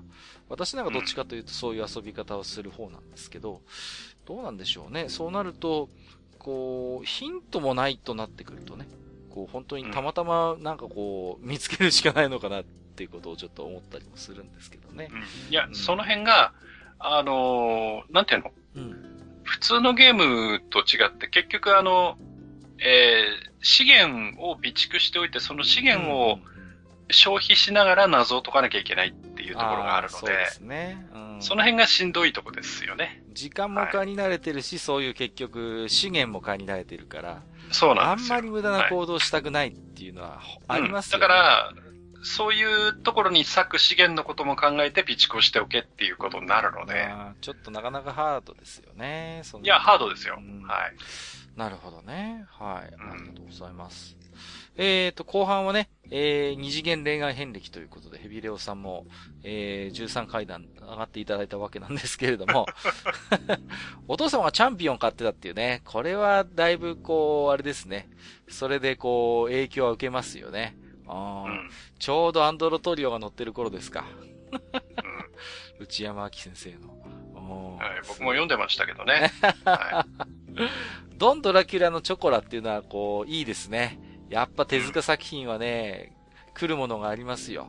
こう、まあ、あれで僕もこれ読んでましたけど、まあ、なんていう、ダメ親父ものっていうかね、こう、しっかり者の娘に、まあまあ、ちょっとダメな親父っていう一つ、こう、パターンにはなってるんですけどもね。うん、あのー、いいですよね。こう、僕でもチョコラも好きですけど、うーん、どうだろうな。まあ、そう、でも、でもチョコラかな。今ね、ピノコと比べ、比べてたんですよ。チャンピオンってこともあるし。うん、だけど、ピノコもまあしっかり者で、こうあれだけど、まあ、チョコラみたいな萌え属性はあんまりなかったかな。うん。まあ、なんと言ってもピノコはね、あの、ご存知の方ご存知でしょうけどね。生まれた経緯が経緯ですからね。そうね。そう。うん、かなりグロテスクなんでね。うん、あれを見てるとなかなか、あの、単純な萌えのこう、訴状に上げるのはどうもはばかられるところがありますけれどもね。それから、えー、っと、クキレイ、えー、エヴァではアスカ、えー、アラブ、ラブプラスではリンコということで、この辺はもうなんか一本芯が通ってますね。はい。はいはい。割とどちらかというと、こう、ツンツン系で、あれですね。まあ、ツンデレって言ってしまうとなんかね、非常に安っぽくなってしまうんだけれども、あのー、やっぱりこう、凛とした佇まいを持ちながらもどこか秘めた思いを持っているというね、キャラクターということで、どうですか？こう、カンコレ単婚派の、ヘビレオさん、嫁感は誰かということですけれども。はい。誰、どうですか？まあ、この流れでいくときっと、その、ちょっとツンツン系のキャラクターなんだろうなっていうのは想像できますけど。どうでしょうね。どの辺ですかね。駆逐艦にあの、やたら口がうるさくてツンツンしてっていうのが、まあ。ああ、はいはいはい。いますけど、何人かね。何人かね。そうですよね。うん、その辺かなっていう気はしますけど、うんうんうん、ただちょっとお嬢様っぽいってなると、うん、そう、お嬢様なんですよ。えー、うん。となると、えー、あんまりツンツンはしてないけど、順用、従順とかにもいたりするので、はいはいはいはいですね。なかなか難しいですね。難しいですよね。まあ、カンコレももう、もう本当にもうキャラクターがいっぱいいますからね。どうでしょうかね。うん、ちょっと。うん、このあたり、自堕落斎さんあたりの意見も聞いてみたいところですけれどもね。はい。そうですね。え、じゃあ、えっ、ー、と、ヘビロさんまたね、えー、お手紙いただければと思います。今回もありがとうございました。はい。はい、ありがとうございます。えー、じゃあお次行きましょうか。はい。えー、ゆりかさん。ありがとうございます。はい、ありがとうございます。えー、地下134回拝聴、えー、いつも楽しく聞かせていただいております。えー、投稿フォームからは初めてお便りさせていただきます。ゆりいかと申します。よろしくお願いします。はい、ありがとうございます。えー、ありがとうございます。えー、さて、今回のお題は、僕の二次二次元恋愛遍歴とのこと。うん、えー、ちょっとネタ的に古いのはご容赦願います。ほうえー、自分の最も古い記憶では、少年チャンピオン連載の太陽の恋人。古いとこ来た。はい、はい、はい、はい。はい、途中タイトル変わるんですよ。うん。はい。これは、そのままアマチマリ。アマチマリです、アマチマリです。そうですよ。うん。えー、黒髪、華奢、お嬢様に加えて、報われないという要素。はいはいはい、えー、時代なのでしょうか影がある美少女のインパクトは当時、小学校低学年の自分を籠絡するにはあまりあるものでした。はいはい。はい。えー、それから、魔女っ子めぐちゃん。うん、第30話、えー、不思議ないじめられっ子に登場するエミ。えー、当時の自分は、彼女の声とビジュアルに軽く倒されました、はいえー、今のように動画を見ることもできず、恋心だけが空回りしていました、うん、えー、今回投稿をさせていただくにあたり、改めて画像検索してみましたが、やっぱり今でもドストライクだったりします。えー、続いて、えー、それまで未見だった火の鳥。うん、えー、当時は確か漫画少年で乱世編の終わり頃。はいはいはい。えー、遡って読んだ未来編から、ムーピーのたまみ。うん、はいはいはい、はい、えー、手塚先生の丸っこい女性の姿と閉塞空間、彼女に尽くされる主人公に自分を重ねていたように思えます。はいはいはい、えー、主人公がたまみに似せて生物を作る姿が叶わぬ相思相愛の切なさを加速しました。ああ、わかるなえー、藤子 F 藤尾さんからは、エスパーマミの桜マミ。ああ、出ました、えー、今回の趣旨に反対して不純ですが、うん、えー、当時片思いしていた女の子と重ねていました。えー、パパの絵画モデルになるシーンもありましたし。はいはいはいはい、はい。ありました。ヌードモデルやるんだよね。はい。うん、えー、さて、惹かれてしまいそうですが、えー、日野秀志さんでいいんだっけ、うん、いいんだっけ、いいです。さんの赤い蛇からお姉さん。えー、シングの中での蛇との絡みは、これまで感じたことのない盗作感を、感じたことのない感覚って表現が正しいと思いますが、何かドキドキしながら繰り返し見ていたように思えます。いいですね。えー、長くなりました。少し傾向が異なる気もしますので、適当にスルーしていただいて構いません。スルーしませんよ。はい。えー、これからも配信を心待ちにしています。季節の変わり目です。くれぐれもご自愛ください。といただきました。ありがとうございます。はい、ありがとうございます。たまたまですけど、うん、チャンピオンつながりということで来ましたけれども。そうですね。えっ、ー、とですね、はい、この太陽の恋人の天地回りってあれなんですよ？あの天地回りの元になったというか、こっから来てますからね。こっちの方が古いんですよ。そうなんだ。そうなんでございます。そう。この太陽の恋人の、えっ、ー、と、天地まりというキャラクターから、名前を取っていいですかっていうことで、多分梶原先生が OK 出したんでしょうね。うん。それであの、アマチマリなんですよ、実は。こっちの方が古いということで、まあ、なんて言うんですかね、ストーリーは、あの、愛と誠みたいなもんですよ。って言うと怒られるのかな あの、いや、いわゆる、あの、劇画もののそういう、ね、えー、青春ものということで。まあね、この天地まりがね、また、一つこう、お嬢様キャラの多分、源流になるんですよね。こう、うん、非常にこう、孤独感もどっか背負った影のある美少女で、まあお嬢様なんですけれどもね。うん。で、まあちょっとアイドル活動みたいなこともするんですけど、栃木にバッシングにもあったりなんかしてね。なかなかこう、発行のという冠言葉がつくような、えー、キャラクターでございましたね。うんうん。わかりますよ、これは。あと、メグちゃんの、えー、不思議ないじめられっ子に登場するエミってこれ、単、単発キャラですからね、これ。ですね。すごいとこ持ってきたなと思って、これね、僕もさすがに覚えてなくて、うん、なんかもう、全然あれですね、こう、キャラクターのビジュアルとかは見つかったんですけれどもね、あ全然こう、私印象に残ってないんで、え、でもなんか、ありますよね。こう、レギュラーキャラじゃなくてその回限定みたいな、そういうどちらかというとサブキャラクター的な方に心寄せられるっていう経験はなんか僕もある気がしますね。うん、うん。うん。わかります。わかります。あとやっぱりこう、手塚は出るんですよね。火の鳥。ムーピーの玉み。これ、これ切ない話なのよね。これね。そう。いや、マスターがフームーンの話、この前ちょっと出してましたけども。はいはい。うん。なんかちょっとあれともどこか繋がるようなところがあってね。こう、実験官みたいな試験官の中でしか基本生きられない存在なんですよね。ムーピーっていうのがね。うん、で、まあ、姿形を自由に変えられるんで、まあまあ、そういう、美少女みたいな形も取るんですけども、元の形、まあこの辺のね、グロテスクさも書いてしまうのが手塚さんなんですけども、あの、ブロブみたいなこう不定形のようなね、うん、形で、そのギャップ、ギャップなんですよね。こう人間の形を取るときはとても美しくて可愛くて綺麗なんだけど、まあ実は元の姿みたいな。あとはまあちょっとこう、そんな存在が、まあ、やっぱ人間にこう恋をしてっていう切ない話でね。うん。なん、なんとも言えない盗作感も感じさせる作品ですね、これはね。手塚の闇は深いと思いますよ。うん。あれですね。うん、あの、ジュタラクサ風に言うと、うん、手塚もダメっていう話になりますね。そうですね。あいつが諸悪の根源とか言いそうですけどね、なんかね。いや、これは僕もなんかよく覚えてます。エスパーマミね。はいはいはいはいはい。普通にヌードモデルやるからね。この、この親父との関係ってでもよくよく考えるとすごいですよね。こう。うん、すごいと思いません？なんかこう。で、1回や2回じゃないからね。割と普段からこうや、やってるんですよね、こう。うん。うん。で、エスパーマミって、あの、あんまだから脱ぐことに全然抵抗がないキャラクターで。そうそうそう。はいはい、うん。だから、あの、なんか男の子いますよね。うん。なんて名前かちょっと忘れちゃったけどさ。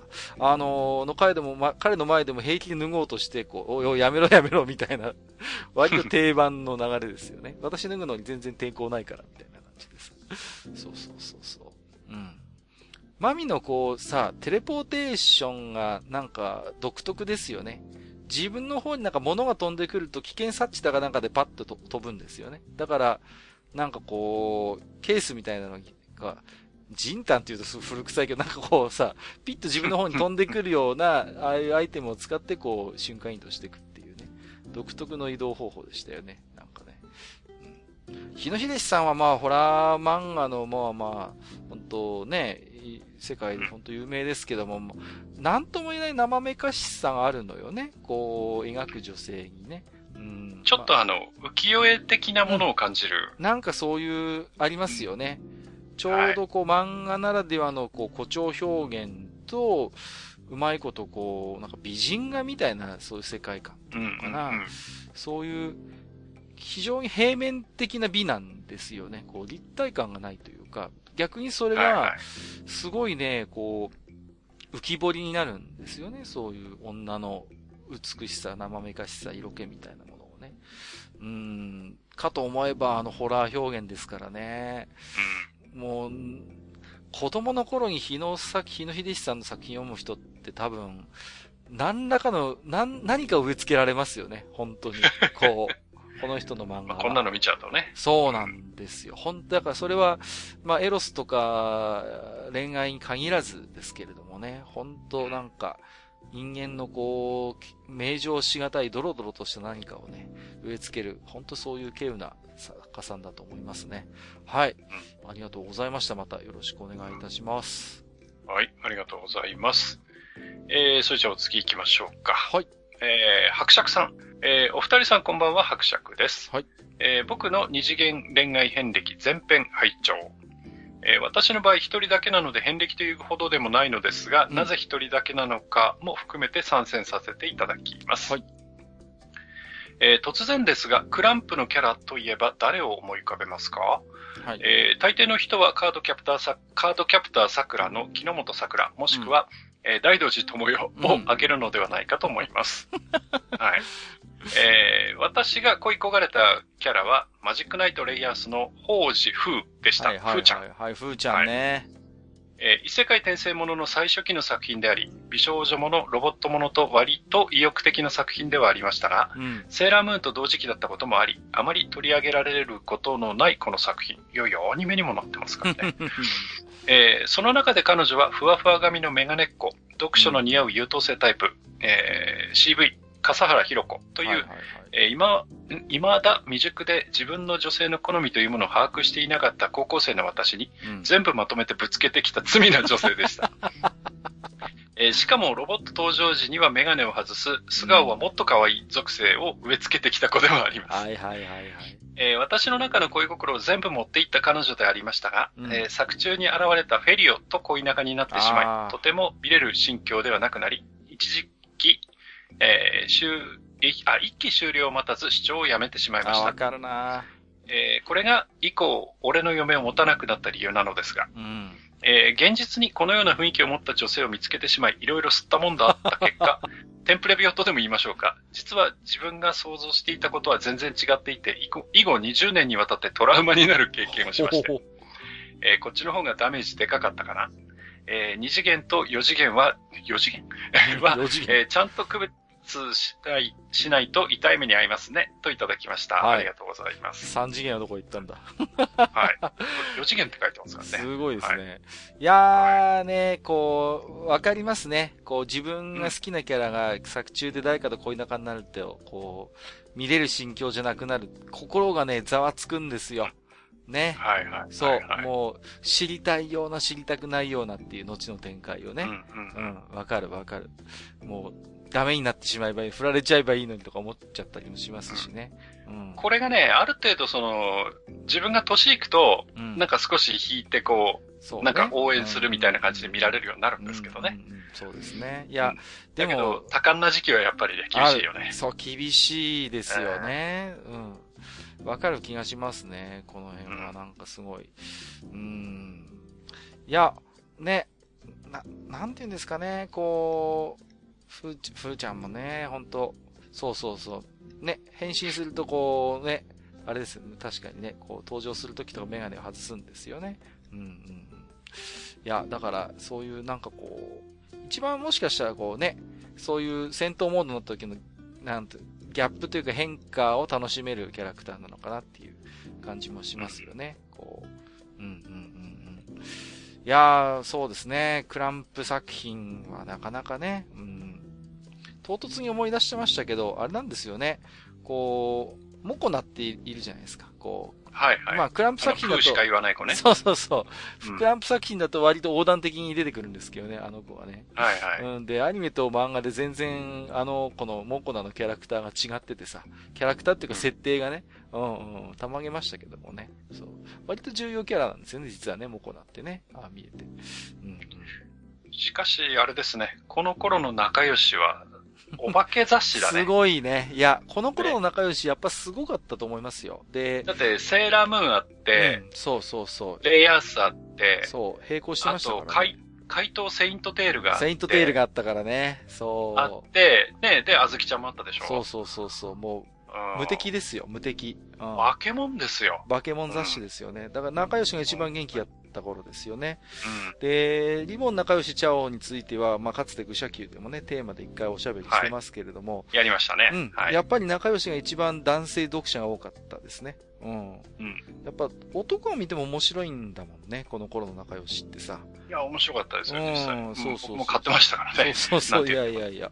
だから、はい、うん、僕もこの頃は本当僕ずっと割とリボンは追っかけてたんですけど、この頃はさすがに仲良しも読みましたもんね。すげえなと思ったんでね、なかなか、そういうやっぱり少女漫画の世界にあって、こう、戦うヒロイン、しかもファンタジー寄りっていうことで、まあ、一つ一貫したテーマはあの頃の仲良しにありましたんでね。うん。はい。いや、面白かったと思いますし、やっぱクランプ先生の作品ってやっぱちょっとこう、少女漫画っていう枠をもう完全にこう、なんていうのかな、もう逸脱したというか、もう完全にそういう枠組みにとらわれない、やっぱり表現力だったと思うんですよね。うんうん。だから、そういうところもやっぱり含めてね、うん。やっぱり面白かったです、あの頃の仲良しは。うん。いや、ああいう、うん、あの雰囲気をでも味わえたのはなんか、なんかあの頃を生きた人間としてはやっぱりこう、得をしたなという。一つ、なんか、うん、いい思い出、経験ですけどもね。はい。えー、伯爵さんどうもありがとうございました。はい、ありがとうございました。ね、その後ね、あの、三次元で、良き女性と巡り合えるといいんですが。本当ですね。はい。全くですね。どうなんでしょうね、その辺はね。まあまあ、はい、そうですね、まあ。まあね。はい。機会があればという。はい。えー、では次行きましょうか。はい、えー、ベルさん。はい。はい。えー、ありがとうございます。ありがとうございます。えー、愚者級の皆さん、おはこんばんちは、ベルです。はい。えー、お前たちだけに生き恥を晒すわけにはいかんとメールしてみた。長いので、マニアックなところは適当につまんでください。全部読みます。全部読みますよ。えー、一番最初は週刊マガジンの彼女はデリケートの夏見かな。えー、これで巨乳黒髪に目覚めた気がする。エロいとこから来ましたね。来ましたね。えー、黒髪進行的には、月刊ジャンプのアクトレスの滝川優子も外せない。えー、はい、ウィキペディアにも載ってないマイナー作品ですまんって書いてますけどね。いや知ってますよ。はい。うんえー、それから、気まぐれオレンジロードの鮎川まどかもいたね。はいはいはい。えー、自分の親戚には娘にまどか、息子に京介と名付けているファンの夫婦がいてビビった。やばいな。えー、この頃は黒髪ロングの、えー、元ヤンキーヒロインと三角関係っていうのが定番だった気がする。うん、テンプレでありましたよね、一つね。はい。えー、TS もの、これは何の略かな、はい性転換ものってことですかね。あ、そういうことですかね。はい、えー、TS ものでは少年サンデーのランマ2分の1も小学生くらいから読んでいた気がする。うん、えー、月刊ジャンプ、双葉くんチェンジ。あ、そっかそっか。はい、双葉くんチェンジもドキドキしながら読んでた。うん、えー、アロヒロシつながりで、えー、読んだルナワルガー一巻の、えー、ラストの使いまでなめ猫とか、うん、えー、カセットブック、えー、の喘ぎ声とか、はいはい、えー、中学生の自分としてはグッとくるよりギョッとしました。二次元においてイラストレーター変更は罪。えー、ゲームだとセガサターンの時計機能を使ったルームメイト井上涼子が好きでした。はいはいはい、えー、ヒロインが一人だけという一途なコンセプトに惹かれて購入。うんえー、美少女テニス部所属のリア充なヒロインなのに、ハーブ育成と散歩ってじじむさい守備がツボだった。えー、黒髪進行としては途中でイラストレーターが変わってヒロインが黒髪から茶髪に変わったのはショック。えこれは一応ゲーム内でも触れられていたと。え二次元においてイラストレーター変更は罪。繰り返してますね。はいはいはい。えー、アニメだと、えー、鋼鉄戦士くるみでメイド属性を付与された気がします。うん。えー、エヴァでは伊吹マヤですね。はいはい、はい、えー、綾波は何考えてるかわからないし、アスカはヒステリックだからどっちも好きになれなかった。はいはいはい、はい。でも、本当にグッときたのは、なぎさかおるくんですね。えー、24話は何回見たかわからない。はいはいはい。あ、もちろん、天地無用の清音も好きですよ。うん、えー、三星に振り回される苦労人のところが良い。はいはいはい。ね、それから、レイヤースでは、猫耳、猫耳指導光る派ですね。よくやりますよね。やめろ、やめるんだ、ノバという熱血ヒロインな感じが好きだった。はいはいはい。えー、セーラームーンは黒髪進行的にセーラーマーズと言わざるを得ない。うんえー、スレイヤーズのアメリアとか、水色時代の河合優子とか、もういろいろと出てきてキリがないので、今回はこれぐらいで。えー、まあこうやって振り返ってみると、10代の恋愛感情と性的興奮は区別つかない。まあこの2つが混ざり合うのが現実の恋愛なのだけど、ということでいただいてます。はい、ありがとうございます。ありがとうございます。えっ、ー、と、上からじゃあ振り返っていきましょうか。えっ、ー、と、はい、彼女はデリケートはね、もうエロくてね、うん、もうおっぱい漫画ですよ、これは。本当に言ってみればね。そう。まだ、えっ、ー、と、あれですね、梶原先生、一般紙で書いてる頃ですよね。はい。うん、まあ、この後、あの、実はね、まあ、ご存知かもしれませんけども、えー、ベルさんもね、えっ、ー、と、うん、あまあ、ペンネームを西巻徹先生と変えましてね、ブルーアイズってエロ漫画をずっと書くことになるんですけどね、この後ね。うん。ブルーアイズはね、もう本当に、もう、ド巨乳エロ漫画ですけど、まあ、珍しいと言いますかね、掲載誌をいくつか変えながら、10年ぐらい連載してたんですよね、これ。もう、西巻先生のライフワークエロ漫画だったんですよ。だけど、結局未完のまま途中で終わってましてね。うん。そう、そんなことをちょっと思いましたね。まあ、梶原武史さんが、まあ、名義で一般紙で書いてるところですね。アクトレスも僕よく覚えてますね。滝川優子ね。うん。割とそう、もう、なんかこう、キャラクターの造形としては本当に似てるんですよね。こう。なんかもうこの辺からもうすでに傾向がちゃんと見えるなという感じがしますね。うん。あとはそうですね、えっ、ー、と、気まぐれオレンオレンジドーもね、まあ定番どころで出てきましたけども。うん、はい、窓かと。窓かね。はいはい、うん。ラーマ2分の1、そして双葉くんチェンジはエロかったね。エロかった。うん、そうそうそう。うん、この辺ね。うん。あとはそうですね。うーんと、ルームメイト井上涼子って覚えてます？これセガサターンでしたけど。はいはいはい。うん、やってはいないんですよね。ああ、そうですか。あのー、うん。なんていうの？普通に就職してる、仕事してる人がやると、なかなか会えないっていう。そうそうそう。時計いじるしかないのよ、これ。裏技なんですけどね。うん。いや、でもね、あの、女の子一人っていうのが、まあ、結構画期的で、うん、だったんですよね。うん。はいはい。僕はね、まあ、ちょっとこれの井上涼子ルームメイトとはちょっとシステムも全然違うんですけど、プレステだったと思うんですけど、ノエルってあったんですよね。こう、ビデオチャットでなんか美少女とあありましたね。ね、うんうん。そうそうそう、交流するっていうのがあれが難しくてね、はいはい、こう、ね、なんかボールをこうポンポン返して会話を弾ませるっていうシステムだったんですけどね。まあ最初は本当に何をやっていいのかわかんなくてね。こう、あれはもう、ビデオのもう向こう側、テレビを通して向こう側にもう彼女がいるっていうコンセプトのゲームだったんで、はいはい。じ、しかも時間制限あるんですよ。ね。うん、だからね、会話が録音弾まずに、こう、時間になって、じゃあね、とか言われると、あーってなるっていう。あーっていう。そうですね。うん。エヴァは伊吹マヤ派ということで、うん、いいですね。落ち着きのあるところで。いいとはい。綾波は何考えてるかわからないし、アスカはヒステリック。うん。これもそうと。うん、本当にグッときたのは、ね、ね、本当にグッときたのはカオルくんということで。カオルくんね。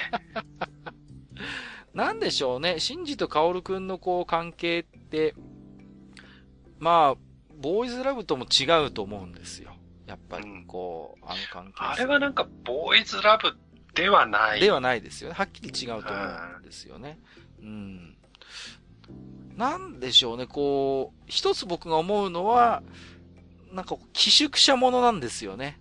こう、少女漫画で一つ形としてあった、そういう寄宿舎に、まあ、美少年たちが、あまあ、集められてとかいてっっていう、そういう一つ寄宿したものの匂いを僕は感じたんですね。まあ、一つ、まあ、昔の少女漫画のテンプレなんですけどもね。あの、体が曲がっていてよ的なやつですか？あちょっとまあ、それに近いかもしれないな。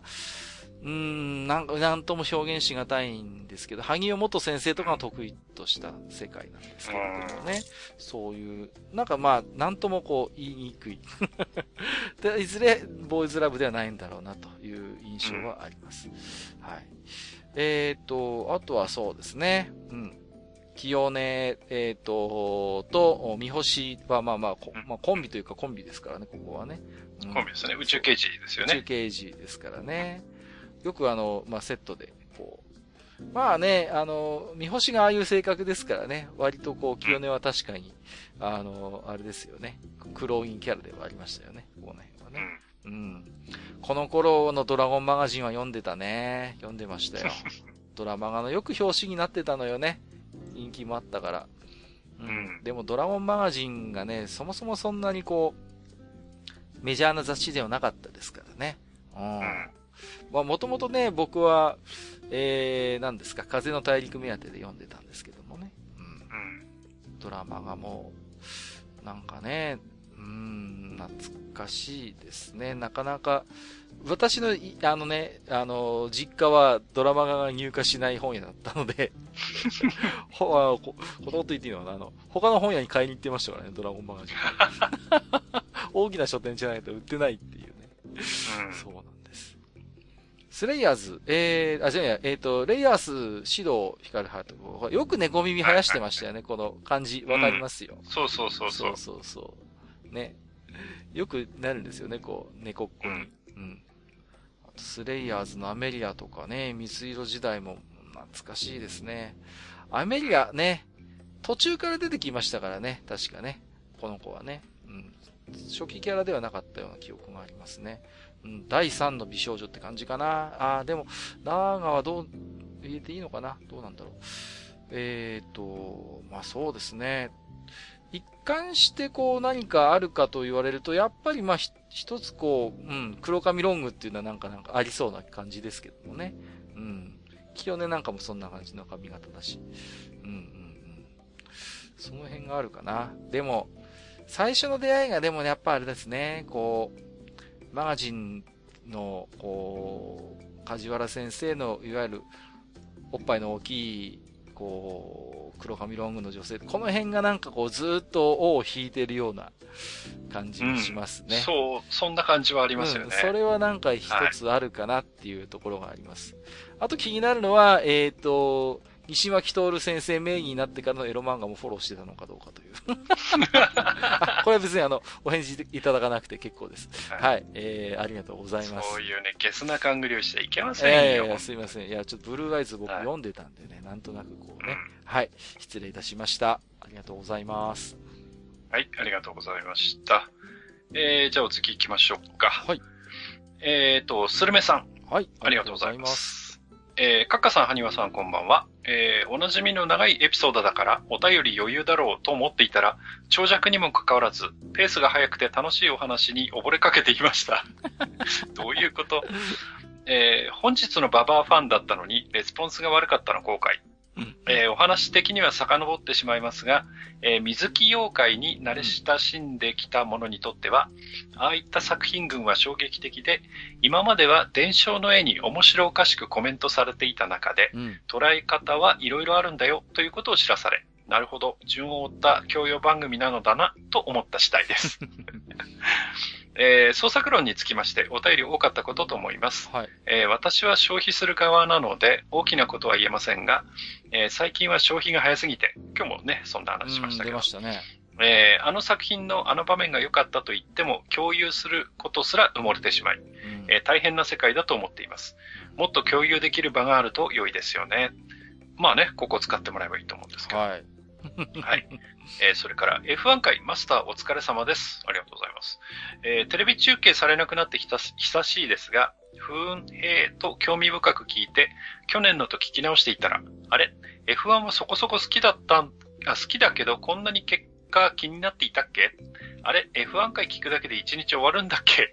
と思うこの頃でございます、えー、私は新参で申し訳ないのですが、え佐藤拓馬さんが表彰台に乗ったあたりから見始めまして、うん、えー、マクラーレン時代のライコネンが大好きで、はい、えー、マシントラブルで期待をしてゴールしたり、うん、えー、リタイアしても自家用クルーザーで観戦したり、引退宣言したらラリーデビューで華やかにクラッシュしたりと、え全然アイスマンじゃないところが好きだったのですが、やはり大きいところへ行くと横柄なことはできないのですね。え当時シューマッハからアロンソ先生、フィジケラ先輩への流れを見る限り、うんえ今の先生を考えると、フィジケラ先輩の功績は大きかったんじゃないかなと思っています。うん、っていうか先生嫌 い。えー、そこからハミルトン、ベッテルとトップがどんどん入れ替わるようになり、うん、誰が勝つかわからないというすごく楽しい時期がありましたが、うん、その後貧乏には見られなく、えー、すごく偏見で見ているので、主観ですが、マスターの解説は気持ちよいです。えー、さて、えー、今回必ずお便りせねばと思った二次元嫁ですが、はい、年齢バレるのにと心配しながら興味深く聞かせていただきました。うん、えー、私の初恋初恋はチェンジマーメイマーメイドなのですが。チェンジマン。はいはいはい、えー、気まおれ、気まぐれオレンジロードですね。うんはい、えー、気まおれのあゆかわまどか、えー、藤子作品では TP ボン。タイムパトロールボンですね。はい。ああ、なるほど。はい。え、ドラえもんで語るなら、リトルスターウォーズの静香ちゃんの入浴シーン長くない？ドキドキするんだけど。な状況を経て、えー、セイントセイヤのシャイナさん。ああ、出なかったね。確かに。えー、閣下的に脳殺台風。どういうことなの、閣下的っていうのは。えー、それから GS 三上のおきぬちゃん。お人気あります、ね、えー、ドラクエでは3の魔法使い。はい。えー、FF ではセリス。セリス。えー、セーラームーンではレイちゃん。レイちゃん人気ある。えー、レイヤースでは海ちゃん。海ちゃん。えー、天地では清音さん。かぶるな。かぶりますね。えー、桜大戦ではマリア。はい。えー、エヴァではマヤさん。マヤさん、あれ、かぶるな。かぶりますね。えー、今回かなり年代が開いたみたいですが、具体的に有名タイトルが上がると言いやすいですね。うん。上げてみると、ああ、そうか、癖のあるお姉さんが好きなんだと改めて知らされました。うん。遍歴というとあれですけど、傾向的なものは出てくるかもしれませんね。うんえー、さらに上げるときりないので、この度はこれまで。えー、皆様、長時間かつ早期更新お疲れ様です。はい。えー、これからも無理なく本日のババア拝聴できますようお願いいたします。好きですね、妖怪界。えー、通信。えー、十勝に自サイダーがあるというのを初めて知ったので、調べてみたら近所で全種扱ってました。自サイダー。どこに送ればいいいやいやいやいやいや。はい、えー、ということでいただいております、はい。ありがとうございます。ありがとうございます。えっ、ー、と、まあ、様々なね、回の感想をまとめてお送りいただいているんですけれども、えー、はい、まあ、そうですね。うんうん。まあ、割と妖怪界を、あの楽しんでいただけているようで本当に何よりだなと思ってますけれどもね。ですね。ちょっとこの辺はちょっとニゴリさんにも後でお伝えしておきたいなと思いますけれどもね。うん。えっ、ー、と、まあ、F1 のね、会員のことも結構ね、えー、私服を割いてご紹介いただいておりますけれどもね。まあ、でも結構、でもあれですよね、ご覧になってますよね。佐藤拓馬さんが表彰台乗ったあたりからっていうことですから、うん、まあ、なんていうんですか、いわゆる最初の F1 ブームの頃じゃなくて、その後っていうところがなんか面白いなと、ちょっと思いましたね。そうですね。あのー、ちょうどね、うん、僕と逆な感じですね。あー、なるほど。あの、僕はあの、やっぱりセナが死んだ後ってちょっと遠ざかっちゃったので、で、あのー、佐藤拓夢の活躍とかって実は僕ほとんど見てなくて。ああ、なるほどね。うん、で、その後、あのー、まあ、えー、誰あたりかな？虎之助あたりかな？うんうんうん。うん。あ、違うか。虎之助じゃないな。えー、っと、中島和樹ですね。はいはいはい、はい、うん。和樹が乗り乗り始めた頃からまた見出して、で、うんうんうん、そうですね。うん。で、小林カムイが出てきてっていうあたりからやっぱり真面目に見てるんで。なるほどね。はい。うんうんそう考えると、まあちょっと間を埋めると言いますかね。うん、そうですね。マクラーレン時代のライコンでもなかなか いろんなエピソードを残していらっしゃるようで、面白いですね。はい、うん、ライコンは面白い人ですからね。はいはいはい。なんかね、うん、すごいですね。リタイアしても自家用クルーザーで観戦とかね。あとあれですね、ちょっとあのー、もう、閣下的に脳殺台風とかってあの、勝手に温泉カッパドンパの激エロシーンを閣下的にと表現するのちょっとどうかなと。どういうことなんだと、えー、言いたくなるんですけど、まあまあいいや。ね。まあまあ、そうですね。うん。まあ、しかしこう見てみますと、あれですね、割と出てきた、紹介したキャラクターが割と被るっていうかね。うんうんうん。そうですね。いや、なんか面白いですね、こうやって見るとね。今日だけでも結構出てきた名前が割とポコポコ上がってきましたんでね。まあ、うん、その中で一つでもあれですよね。あのー、セイントセイヤのシャイナさん挙げてるあたりがね、うんうんうん、いいですね。シャイ、シャイナさんってなんかちょっと魅力ありますよね、なんかこう。あるある。なんとも言えない、こう、なんでしょうね。うん。まあ、完全に似てるとは言いませんけど、どこかコブラのレディー的な魅力もあるし、その、うん、あとはやっぱちょっと姉、姉子的な、なんかこう、そうそうそう。姉子肌的なね、こう、うん、ところもありますしね、こう、また、泣けるのよね、シャイナさんのエピソードがね、こう、ちょっとね、こう、至るまでのさ。うん。いや、あのね、あの、セイントになってる女性のあのね、仮面の下の素顔を見られると、そうそうそう。相手を殺すか愛するしかない。そう。あのエピソード。めちゃくちゃな設定がね。ぶっ飛んだ設定が、いいじゃないですか、はい、その辺が。もうね、またシャイナさんね、可愛いのよね。そう、素顔がね。うん。いや、いい、いいキャラですよ。シャイナは、本当に。いや、これは確かにあげてなかったなと。紹介していただいてありがたかったキャラクターですね、すねはい、ここはね。はい。はい、えー、ありがとうございます。えー、ジサイダーはですね、えー、大丈夫です。大丈夫です。変な話ですけども。はい。その辺はね、あのー、ジダラクさんと連絡を取っていただければいいのではないかなと思いますけれども。はい、ジダラク経由で来るんですか？恐ろしいな。はい。はい、えー、はい、またね、えー、おき手紙いただければと思います。ありがとうございました。はい、スルメさん、ありがとうございました。えー、じゃあお次ですね。えー、サイオンのオルバさん。はい、ありがとうございます。えー、カッカ様、ハニワ様、収録お疲れ様です。サイオンのオルバです。えー、海外出張中に過去回を遡り、はい、すげえな。やっと第1回まで聞き終えたと思ったら、なんだか愚者級最新回が偉いことになってるじゃないですか。これはあれですね。アルモリカ城が落ちたという話に半信半疑でうろうろしてたら、タインマウスの丘でデニムたちとばったり会った時と同じシチュエーションですね。よくわかります。すごい例えきたな。えー、ということで、遅ればせながら私、サイウンノールバ、えー、閣下様やハニワ様、そして愉快な仲間たちと同じ地獄の弾道台に 首を差し出しに参りました。えー、一番古い傷跡は多分ダブルゼータのプルだったかと思います。ああ、プルね。えー、当時5、6歳だった私の感情は思い出せませんが、うん、えー、プルが私に入浴シーン属性を盛大に刻みつけてくれたおかげで、はいはいはい、えー、その後、ファーストガンダムを見るに至って、当然のようにセイラさんに傾倒するようになりました。これ当然ですよね。もうもう、綺麗に流れる。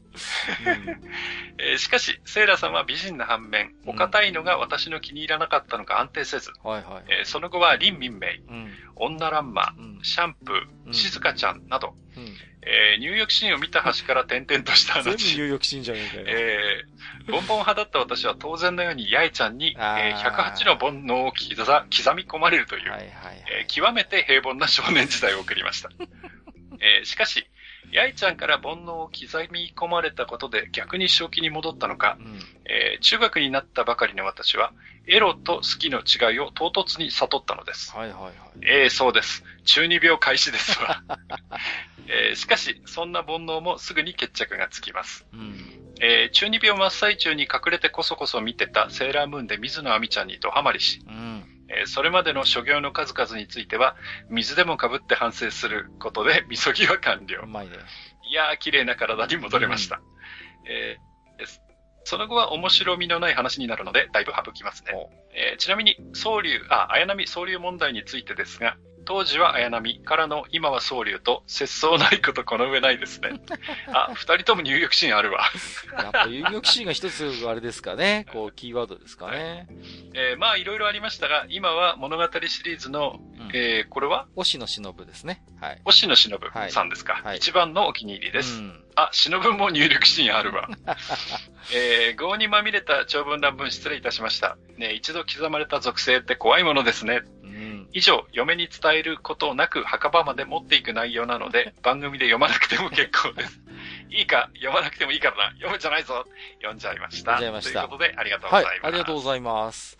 うん、なんていうか、オルバさんはもう、とにかく入浴シーンなんだね。こう。もう、とにかく入浴シーンですよ。だって。ですね。うん。プルがきっかけで、で、セイラさん行って、で、リンミンメイ、女ラムまんま、シャンプー、静香ちゃん。もう、もう、もう、みんな入浴シーンありますからね。うんうんうん。で、まあ、アミちゃんだってある意味水つながりじゃないですか。こう、なんかこう、なんかあるな、これは。っていうか、全部入浴シーンあるね、こう。すごいわ、この統一感。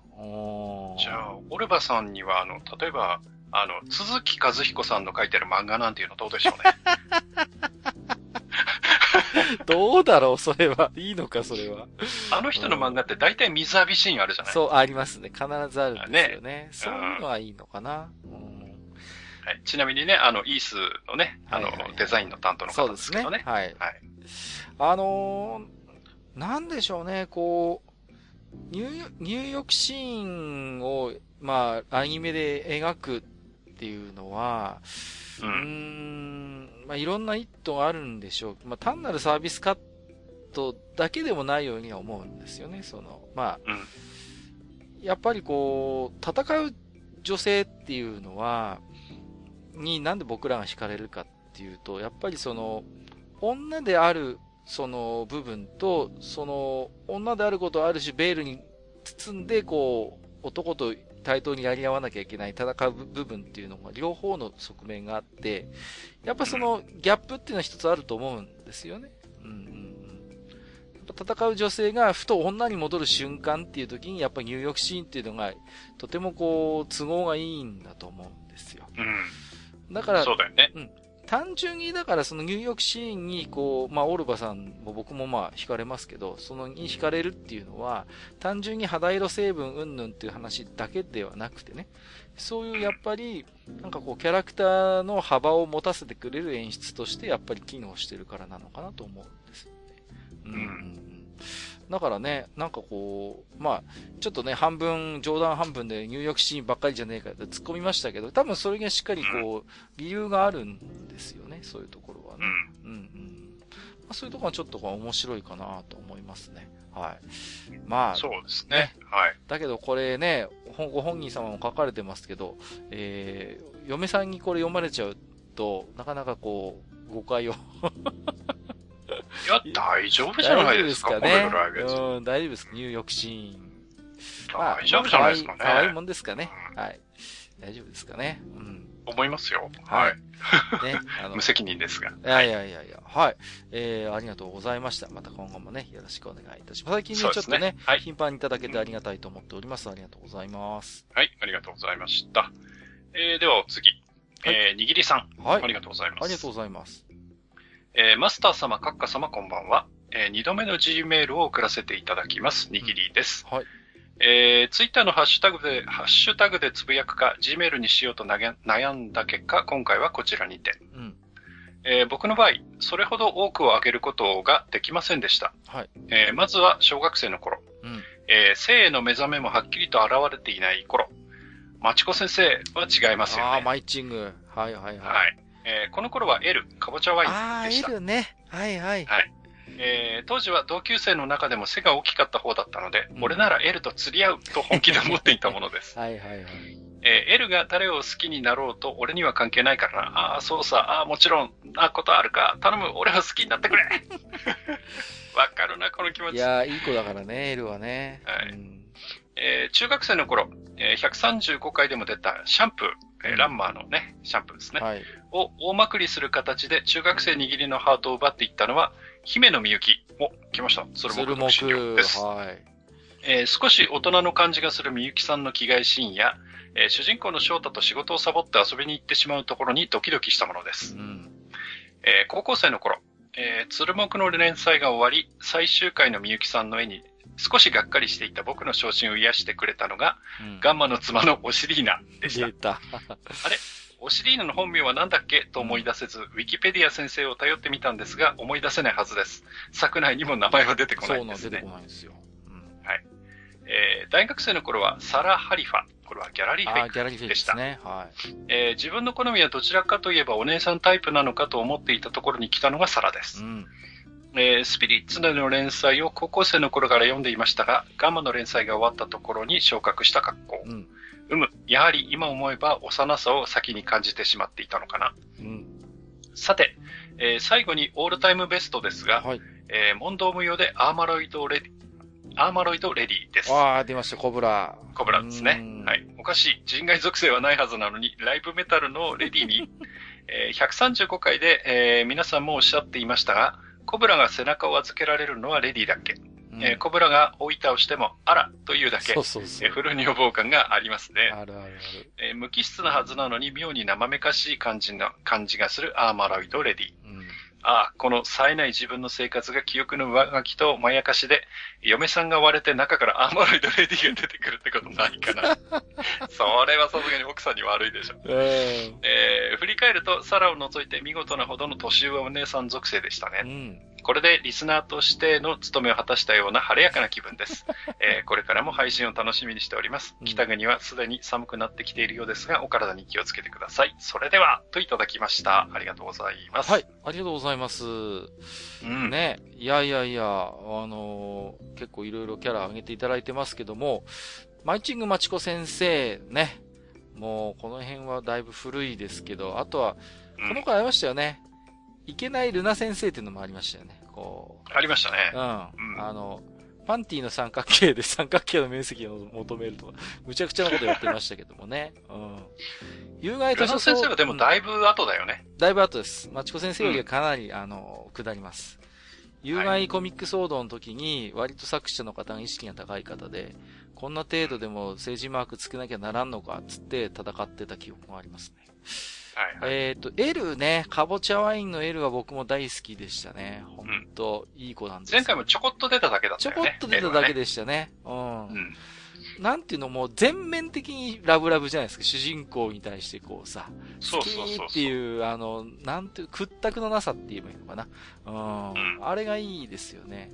アニメ版の第2話がすごい名前で、俺とあいつのネクタイ関係っていうね、ネクタイが出てくる話なんですけど、当時は意味がわかんなかったんですけど、今見るとドキッとしますね。ネクタイ関係ですからね。危ない危ない、本当にね。そうなんですよ。あとはね、鶴木の姫のみゆき、これはマスターがね、以前あげましたけどもね。はい、そうそうそう。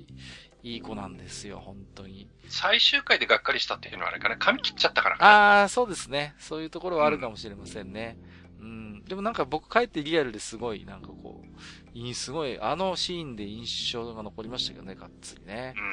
うん、あとね、ちょっと、えっ、ー、と、オシリーナの話がまた出てきましたけれども、これね、はい、よく出してきたなっていう感じがやっぱりします、これは。うんうんうん。あのー、ちょっと作風っていうか、ちょ若干違いますけど、あの、うん、えっ、ー、と、ジャングルの王者ターちゃんに出てくるの、ジェーンでしたっけ？あの、女の子。はいはいはい。うんうん、ジェーンね。ジェーンね、うん、そうそうそう。あれも、あれですよね。こう、ギャップがすごいですよね。こう、めちゃめちゃ太ってる時と、あの、痩せてる時があるじゃないですか、こう。あの、うん、若い頃でしたかね、あの、痩せてるのはね。もともと美人なんだよね。もともと超美人なんですよね。うん、そうそうそうそう。なんかそんなのもちょっと思い出しました。えっ、ー、と、基本年上お姉さん属性の中で唯一の例外が、えっ、ー、と、サラ・ハリファですね。ギャラリーフェイク。うん。うん。いつまで経っても子供扱いされちゃうのよね。うん。背伸びしたいキャラだったと思います。そして、オールタイムベストが、えー、アーマロイドレディということで出てきましたね。うん。そう、これ、前回か前々回僕がコメントしましたけど、なんとも言えない、こうね、コブラとのこう、信頼関係と、あと、フル女房感ですよ。余裕、基本余裕があるのよね、こう、レディは、こう。そうそうそうそう。どんなにコブラが、こう、ね、あのー、なんていうのかな、こう、遊び、遊んで歩いていても、必ず私に帰ってくるっていうあのさ、揺らがない自信ね。うん、そうそうそう。あれがいいですよね、こう、レディはね。うん、なん、なんていうかこう、ね、本当に甘えたくなるキャラクターですよね。なんとも言えず。うん。うん。そういうのはあります。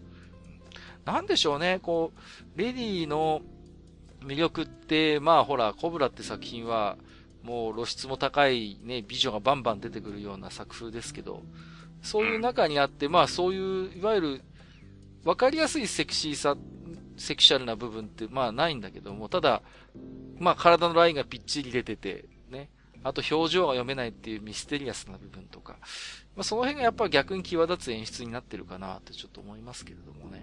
うん。はい。えー、ということでありがとうございます。まあ、なかなかでもね、独特なキャラもちょっと上げていただいているようで、はい、面白く読ませていただきましたし、うん、まあ、なんとも言ってもね、ねかぼちゃワイン紹介していただいたのがとても嬉しかったですね。はい、ありがとうございます。すね、はい、ありがとうございます。えー、ではお次、はい、えー、メックさん。はい。ありがとうございます。ありがとうございます。えー、弾頭台より 弾頭台よりデュラハン姿でこんにちは。大丈夫ですか？ますね。はい。もうすでに落とされてます、ね、どうもメックです。はい。もうなんかね、離れちゃってますね。離れちゃってますね。はい。はい。えー、先日の二次元恋愛話で追記です。うん。えー、やはりリードリットさんはスニーカー文庫経由で OVA、うん、漫画、うん、えー、ようこそロードストへなども含めて、など全部好きでしたが、うんうん、やはり動いて喋る東間由美さんバージョンはより印象が強かったです。えでも、舞台版のディードリットさん、うん、え舞台は見ていないけど、は、ちょっとダメージが大きかったです。ちょっとね。そうなのか。そうなんですよ。はい。えー、さて、今回お手紙させてもらったのは、うん、先日恋愛話をしてた直後ぐらいに、初音ミクさんの結婚報道が流れて、ツイッターなどを賑わせてました。ファンとね、なんかあったんですよね。おいおい、ミクさんの直筆サインをもらえるのか、うん、あと、永遠の16歳のミクさんだから、法廷代理人のクリプトンさんから了承を得られるのか、などと思ってしまうわけです。はいはいはいはい。えー、とりあえず愛し合ってるとか言うなら、インコ条例で見た的なものに引っかかるし、はい、などと自分に言い聞かせてます。うんうん、えー、さて、カンコレでさえ結婚は過去仮なのに、今回のミクさんの結婚式は皆さんはどう思われるか考察をお聞きしたいものです。うんはい、さて、相変わらず思いの強い内容の薄い気持ち悪い置き手紙ですが、適当に処理してもらえたら幸いです。といただいてます。ありがとうございます。はい、ありがとうございます。このえっとね、ごめんなさい。僕ね、ミクさんの結婚報道っていうのがよくわかんないんですけど。これはですね、ちょっとまあ話題になったんですけれども、はい、えっ、と、はい、初音ミクさんと本気でこう、結婚式を挙げるっていうことを宣言したファンの方がいらっしゃったんですよね。うん、ははははそうなんですよ。で、あの、メーカーの方で、あの、期間限定でキャラクターとの婚姻届を受理するサービスなんてのもあって、結婚証明書とかも取れたりするっていうね。で、はい、この人の筋金入りなのは、もう、あの、婚約指輪を作った結婚指輪かな？結婚指輪をね、作ってね。そうそうそうはいはい。当日はミクさんの、ぬいぐるみのミクさんの左腕にはめるんだなっていうことでね、おっしゃってましたね。はい、確かね。そうそうそうそう。うん。で、まあ、実は、ミクさんに婚姻届を提出した人ってなんか何千人もいるみたいで。ああ、そうみたいですね。うん、今ちょっと記事見てますけど。あはいはいはい。で、はい。で、ただ、実際結婚式までちゃんとやるっていう人はやっぱさすがに少ないようなんですけども、私はやりますって宣言をしててね。うん、そうそう。それでちょっと話題になったんですよね。はい。なるほど、なるほど。そうなんですよ。まあね、うんあのー、今度民法が改正されて、女性は16歳から結婚できなくなっちゃいますから、今のうちですよ。これ、今は女性16歳から、まあ、結婚できるんですけど、法定代理人の同意があれば、あの、18歳に引き上げられちゃいますからね。はい。ね、今まで男女でちょっとそこは差があったんですけれどもね。はい。えーと、まあそうですね。まあ、うん、そういうでも、まあ、言ってみれば、架空のキャラクターと、こう、結婚をするっていうのは、まあ、実はそんなに新しい話でもないんですよね。昔からあるっちゃあることではあるんですよね。うん、そういう実際に好きなキャラクターと結婚式を挙げてみたファンっていう、まあ一つの形としてはまあ、あるんですけどもね。ただまあ、それが単なるそういうファンのうーん、一つの愛情表現の表れとして出てくるだけじゃなくて、まあ、昨今は本当に SNS がもうすごい発展してますから、それに対して、私もファンだけどぜひ結婚式に参列したいとか、あるいは本当におめでとうって祝福してくれる声がいっぱい上がってきたりとか、そういう、なんか本当にリアルの結婚式でも起こるようなことが、まあまあ、そういう広がり、つながりを持って現れてくるっていうのは確かに新しいのかなとは思うんですよね。うん。うん、だから、僕の考えというか僕の感想としては結婚式自体は特に目新しいものではないんだけれども、やっぱりそうやって一つこう現象として、周囲の現象として、あたかもそれが本物の結婚式であるかのようにこう祝福されるっていう構図そのものはやっぱりちょっと新しいのかなって思ったりしましたけれどもね。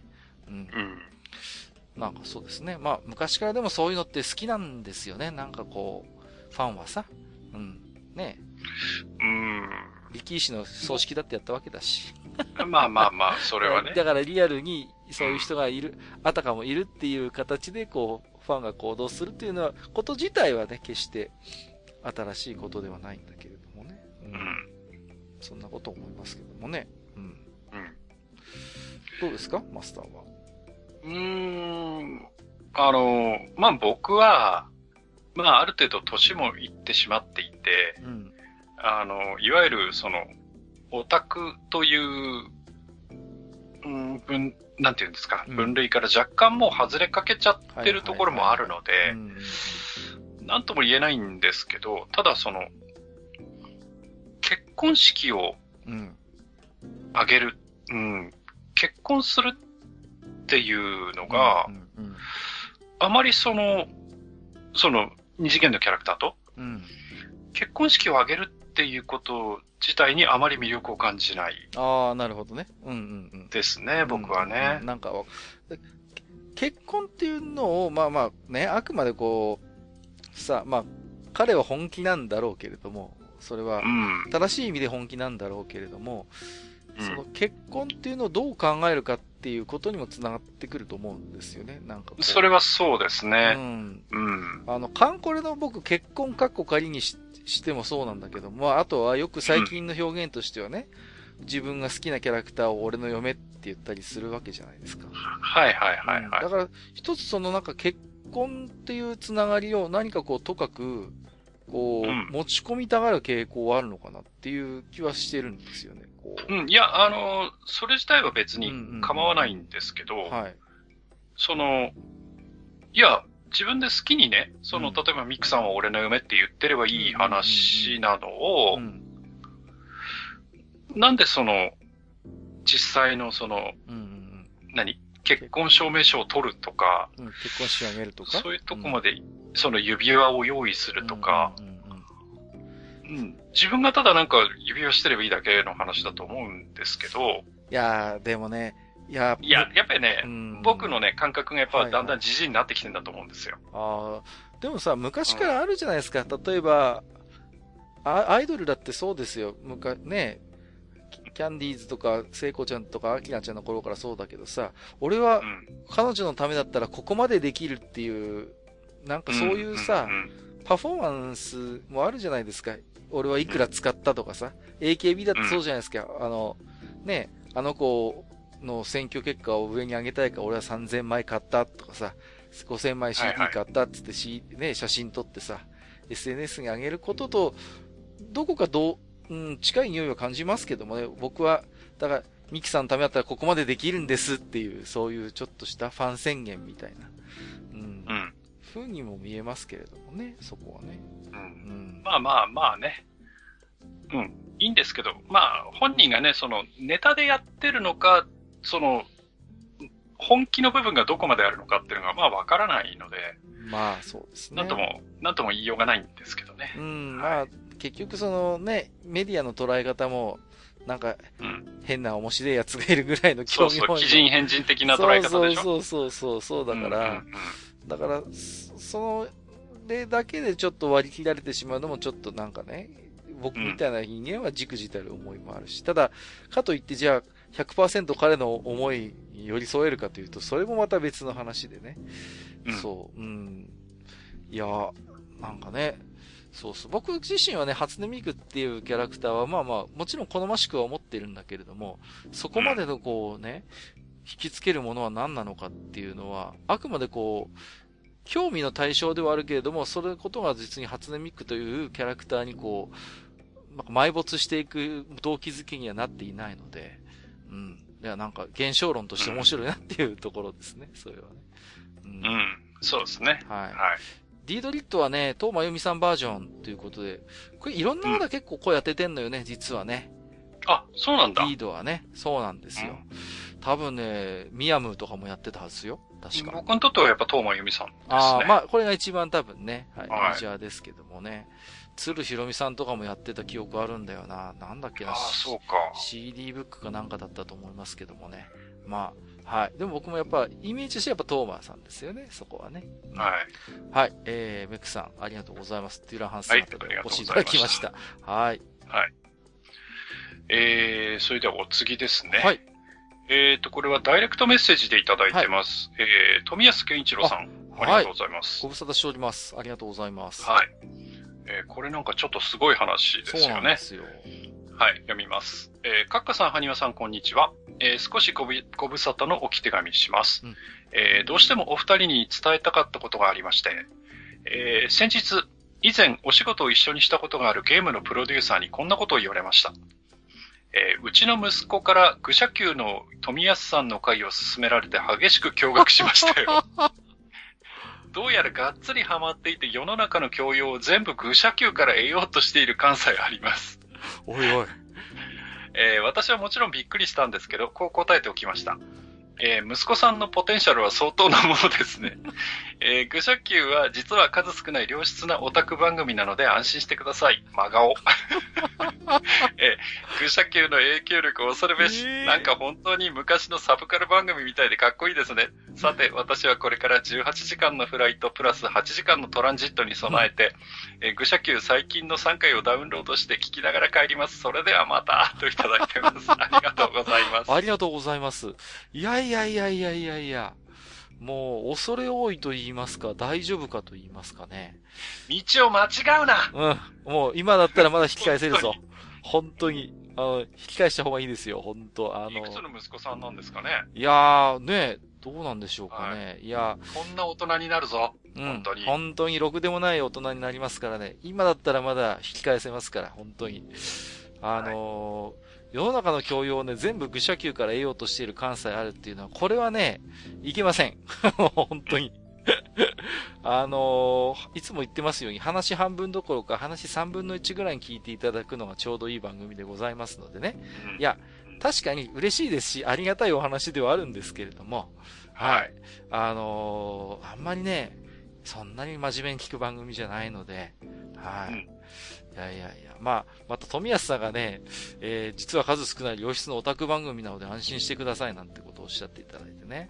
真顔ってね。ね、そうそうそう。ついてますからね。かっこ真顔ってついてますから。光栄なことではあるんですけれども、はい、まあ、はい。まあ、な、所詮はね、こう、もうね、ほんと素人が、ね、曖昧な知識、曖昧な記憶で、適当なことをね、喋、うん、り散らかしてるだけでございますので、はい。浅い知識で恥じらいもなく。そう、どっかで聞いたような話ですけどもね。そうなんですよ。はい。うん、まあ、いや、嬉しいですけどね。うん、でもこうやってね、うん、ご紹介していただけるのは。うん。まあ、富安さんもね、なんか今、えー、どこか海外の方にね、今。今、マルタ島に確かい,、はい、いらっしゃってるんですね。なんかね、はい、いや、写真もちょっとツイッターで拝見しましたけど、すごいなんか綺麗なところでいいですね。はい。まあ、でもやっぱり富安さんみたいなアンテナを持ってる人って多分我々が見ている、見る景色とまた違う景色が広がるのかなとかいろいろちょっと想像が広がりますけれどもね。うん。いや、それにしてもあれですね。うん、あのー、なんかね、うん、その富安さんが以前一緒にお仕事をされたっていうゲームのプロデューサーさんが、愚者級の存在をまず知っていて、はいはいはい。で、息子さんが、ハマっていてみたいな 話になってくるとね。はいはいはいはい。あのー、僕なんか結構、ゲームのことめちゃくちゃ言ってるじゃないですか。結構ボロカスに言ってますよね。ボロカスに言ってるじゃないですか、うん、特にコナミとか。そうですね、はい、言っちゃったよ。なんかね、ちょっとまずいかなとか思い出しますよね、本当に。ちょっとね、いやいや、忖度しちゃいますよ、本当にもうなんだろう。いやいやいや、まあね、あの、忖度するようになったらこの番組終わりだと思いますけど。終わりですね。まあ、はい、そこはね、はい、我々、こう、ね、怖いもの知らず、恥知らずで、えー、行きたいなと思ってますけれどもね。はい、うん。いや、またね、でも、富安さんもお忙しい方ですけど、また機会を見てね、ぜひいろいろと、そうですね。お話もお伺いしたいことがいろいろあるんですよね。はい。うん、ですから、またね、はい、はい。ちょっとそういうところも含めてですね、また何かきっかけがあればね、うん、またオファーさせていただければなと思っておりますよ。はい。はい。はい、えー、本当にありがとうございました。はい。富安さんありがとうございました。はいえー、っと、メール、G メール関係、えー、ラストですね。はい。えー、ナス味噌炒めさん。お初ですね。初めてかな、はい、ありがとうございます。えー、初めてお便りします。ナス味噌炒め40歳です。うん。おえー、サイレントリスナーながら1回目からリアルタイムで欠かさず聞かせていただいております。ありがとうございます。えー、回を追うごとに長時間になってきましたが、営業職で1日2、3時間は車の運転をする自分には、愚者級は最適です。うん、えー、今回の F1 回3部作も痺れました。えー、西のおっさんの方で番外編まであり、西のおっさんの方でだね、うん、西のおっさんの方で番外編まであり最高でした。えー、さらに二次元恋愛編歴会、えー、これは自分のお便り童貞もここで捨てるべきと思い立ち、初めてお便りしました。捨てて捨てて。はい。はい、えー、前置きが長くなりましたので、あとはシンプルに恋愛編歴だけを。うん、えー、ハマーンカン、はい、天道なびき、なびきったら次女。次女。はい。うん、えー、アウターゾーンのミザリーです。はい。あと、自堕落斎さん。俺もてんで性悪キューピッドがエロの目覚めでしたよ。えー、慣れないメールで長文になってしまい申し訳ありません。これからも楽しみにしております。お体に気をつけて、えー、どこにも負けない長時間番組を作ってくださいといただきました。ありがとうございます。ありがとうございます。いや別にね、あの、作りたくて作ってるわけじゃないんだよ、僕らはね。そうなんですよ。別に、ね、長くなっちゃうの。なぜかなっちゃうんですよ。長くなっちゃうの。だってね、うん、あの、置き手紙も面白いんですもん。もう本当に。うん、そうそうそういや、思いますけど、うちの番組ってなかなか置き手紙のボリュームもなかなかだと思いますよ。だから。いや、本当そうだよね。うん。だから、我々だけのせいじゃないと一言言い訳しときますけど。いやいやいや、そんなね、リスナーのせいにしちゃいかんよ。そうですね。失礼しました。あのー、まあ、初めてね、置き手紙いただいたということだったんですけれども。はい、はい、えっ、ー、とね、えー、アウターゾーンね、ありましたね。ジャンプですね。ミザリーね。ミザリーね。はい、こうミステリアス。怖い感じそうそうそう。ミステリアスエロって感じでね。いいですよね。はい、ああいう感じのなんかこう、佳作っていうのかな、こう印象的な漫画って、なんか最近のジャンプ少ないような気がするんですよね。うん。もう、すっかりなんか美少女キャラに溢れる漫画ばかりになってしまって、こう、なんか、正直最近の、なんかジャンプあんまり個性なくなってきたかなっていう印象もちょっとありますけどね。まあ、まだ読んでますけど。はい。ジャンプなんてしばらく読んでないな。ああ、もう今見るとびっくりすると思いますよ、もう本当に。こんなになったかっていう感じでね。はい。えー、そうそうそう。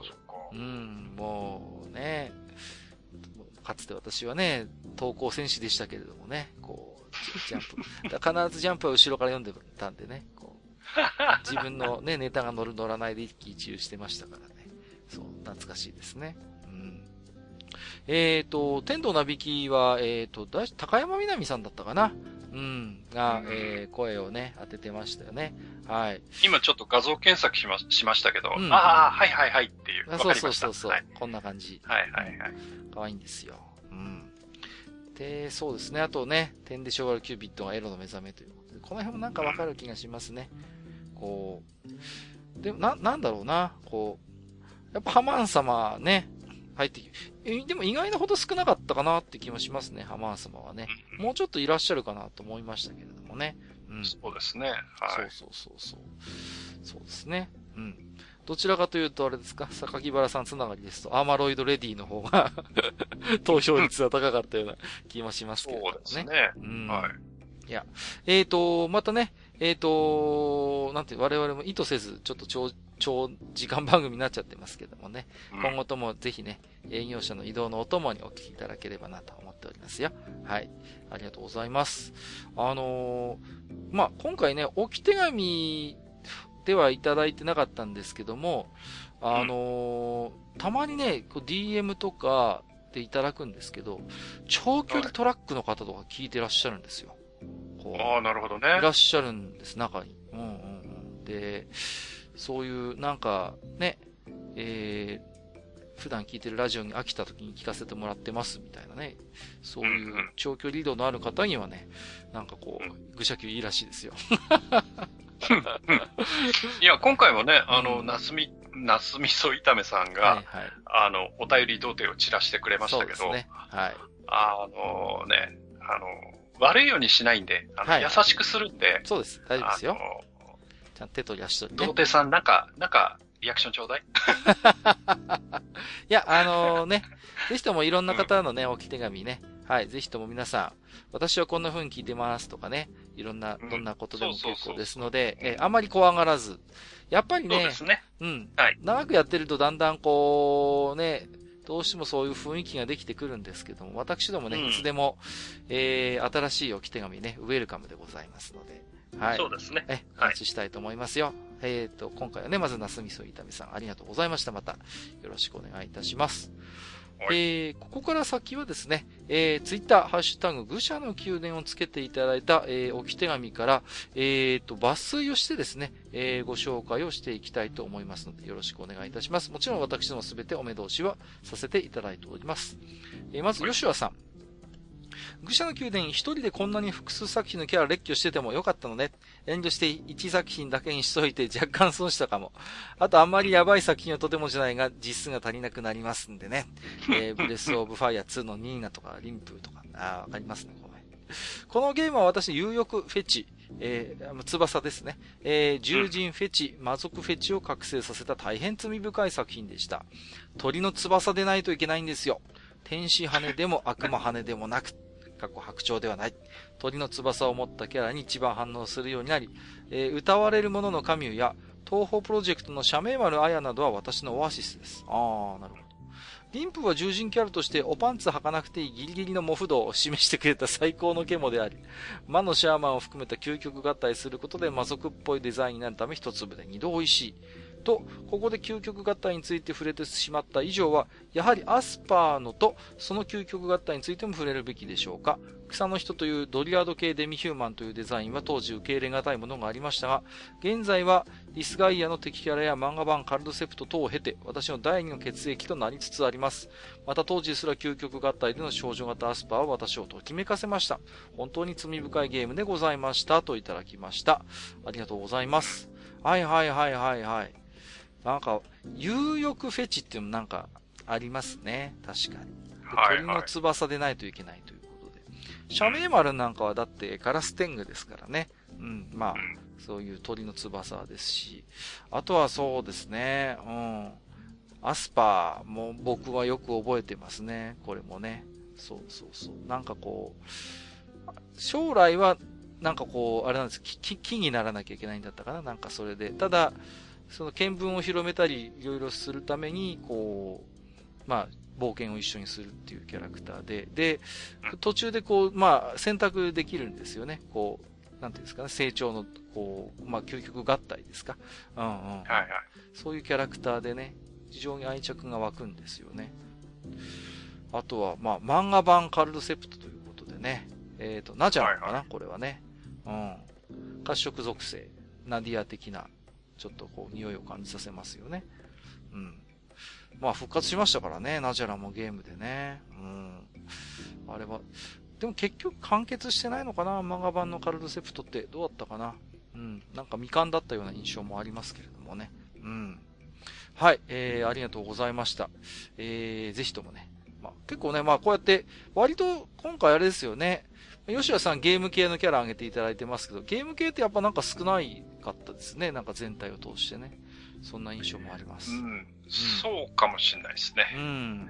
やっぱりアニメの方に先に触れてるのが多いっていうのもあるかな。そうそうそうそれはあると思います、やっぱり。どうしてもゲームはね、後追いになってるから。そうそう。我々の頃ねね、そうゲームってそんなにビジュアルもさ、まだ、あれでしたからね。うん、そうそうそう。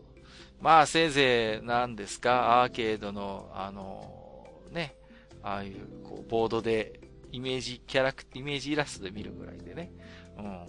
そうそう。どこ行ったんですかね、ソニア・ベルモンドはね。うん、なんか悪魔業、黒歴史になっちゃったのかな。えー、ダッチャーさん。135回拝聴自分含めリスナーさんの置き手紙や愚者級ファミリーの挙げる、えー、キャラと属性に対する閣下の分かりの広さ。さすがエロで飯食ってる人なだけある。でも僕は閣下みたいにヨナ趣味じゃなくて、え、俺ヨナ趣味だったのか？えっ、ー、と、えー、TSF、トランスセクシャルフィクションだと思うんだ。えー、白真。えー、そしてマスターの挙げるキャラ、大西スニーからの道家で終わって草。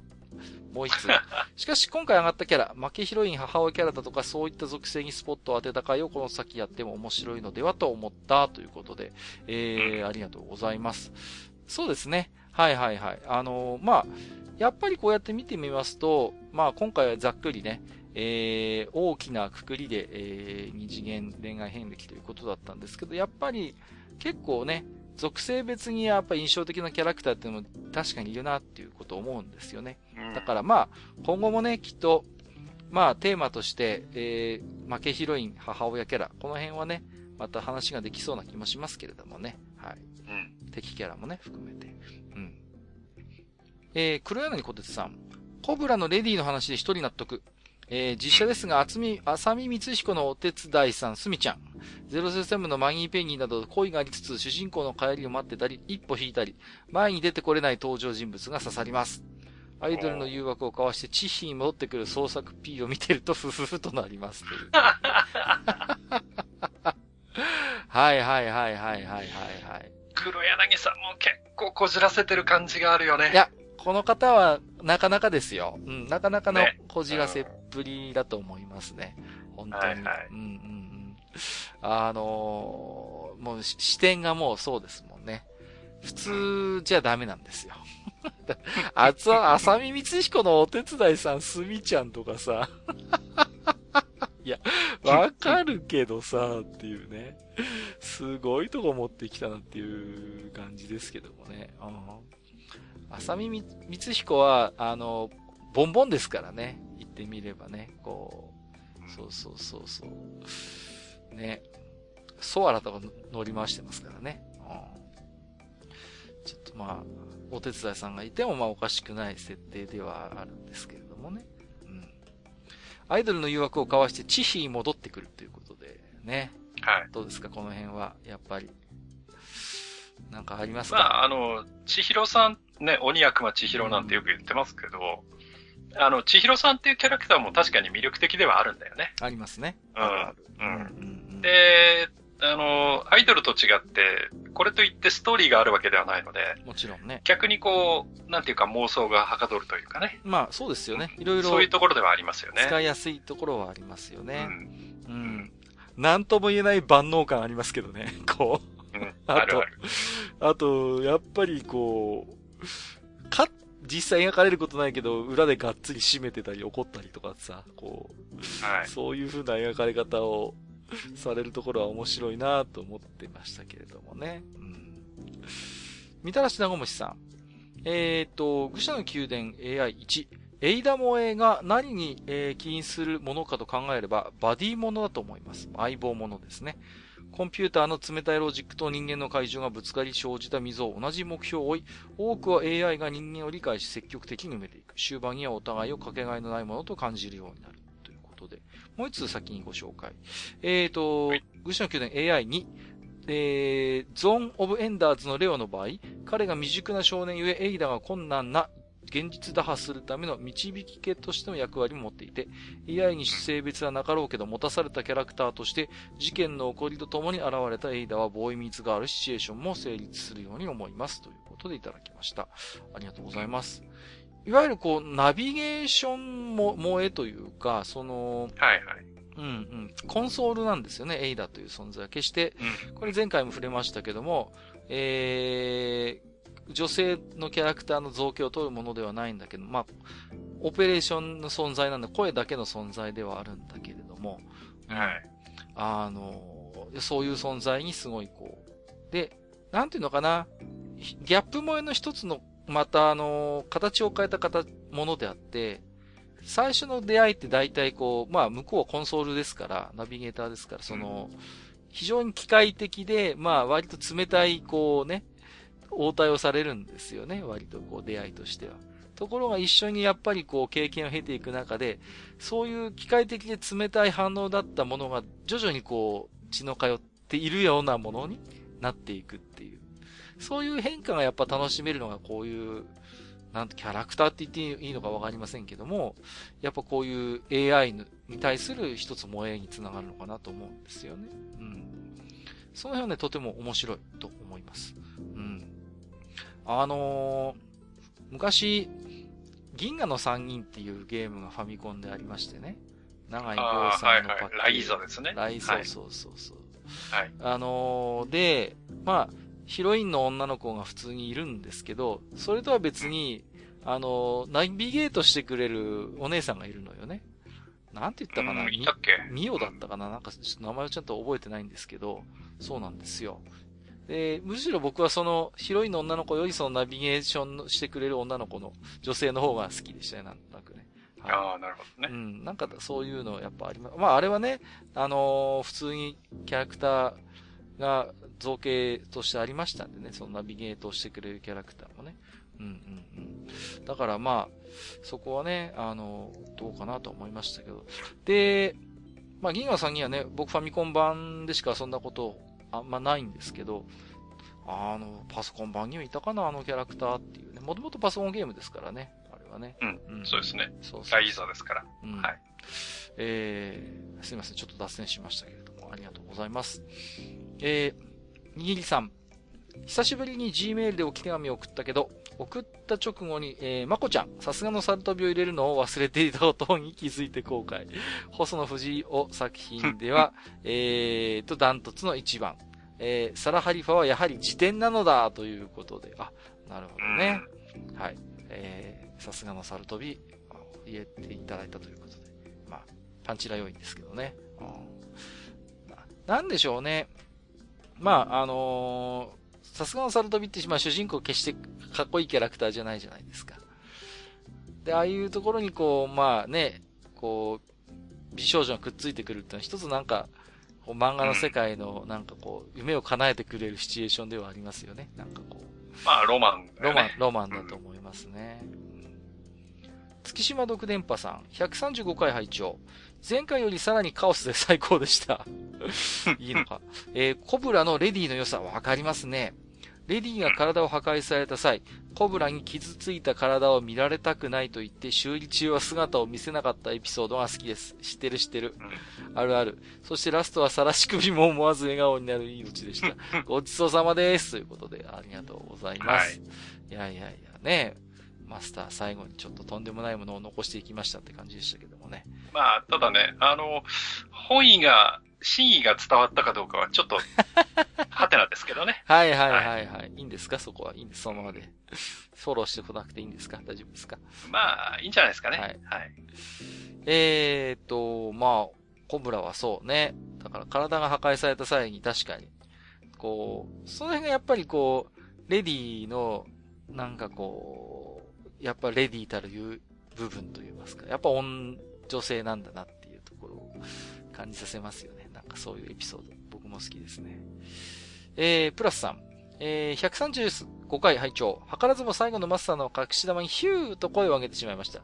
ごちそうさまでした。あ、シーン伝わってますね、こちらの方には。えー、ゴールデンアックスザ・デュエルは動きがもっさい打作でした。あ、そうなんだ。えー、しかしあの頃、立花右京でハメ技を使ってしまい、怖いお兄さんに睨まれて以来私の避難所だったのです。笑いということで。あー、はいはいはい。右京のハメ技あったね。ハメ技ってあったっけ？あったあったあった。ありますあります。うんうん、うん。あったっけ？うん、初代だと思いますよ。うん。でしたっけ？怖い兄さんに睨まれて以来。ね、避難所。まあ、そんなに人気なかったんでしょうね。あの、ザ・デュエルの方はね。はい。そういうことですよ。えー、モロスさん。地下134回と135回。己の過去と対峙をする試練の回。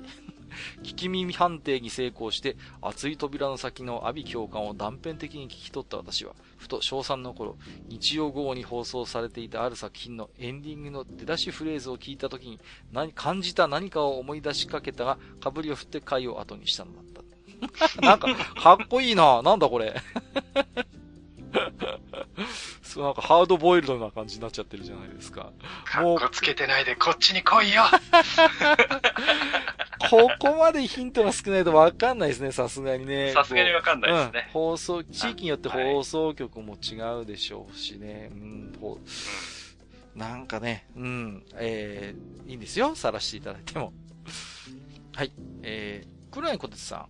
今回の担当台で、プロである閣下さんが属性の一貫性を乱せなかった投稿者は、自らを偽った可能性があります。そして私の後頭部を深々とえぐる特大ブーメランということで。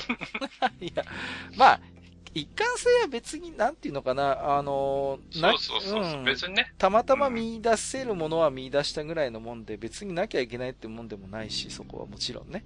うん、まあ、黒柳さんも分かっていらっしゃると思いますけどもね。うん。うん、なんとなく、あの、いじって遊んでるだけですから。でも不思議とね、なんとなく見えますねっていうのはあるもんですから面白いなっていうところでね。うん。ありますよね。こう、自分が好きだなって思う、なんかこう、例えば自覚があるとして、そういう系統としてね。だけど全然違うキャラクターに惹かれたりすることってありますからね。あ、自分こういうタイプ全然興味ないと思ったら、なんかすごいいけるな、みたいな。ありますよね。こう。あれです。アダルトビデオでこう、自分の好きなジャンルじゃないんだけど、たまたまおすすめに入って、なんかチラッとパッケージ見たら、あ、意外とこれいけるかも、みたいな。そういう 感じじゃないですかね。違うか。えっと、ドビムシさん。閣下に直接申せたので公言すると、恋愛遍歴後編、あ、女神様に関する話、振ってもらえなかったことが非常に不服でありました。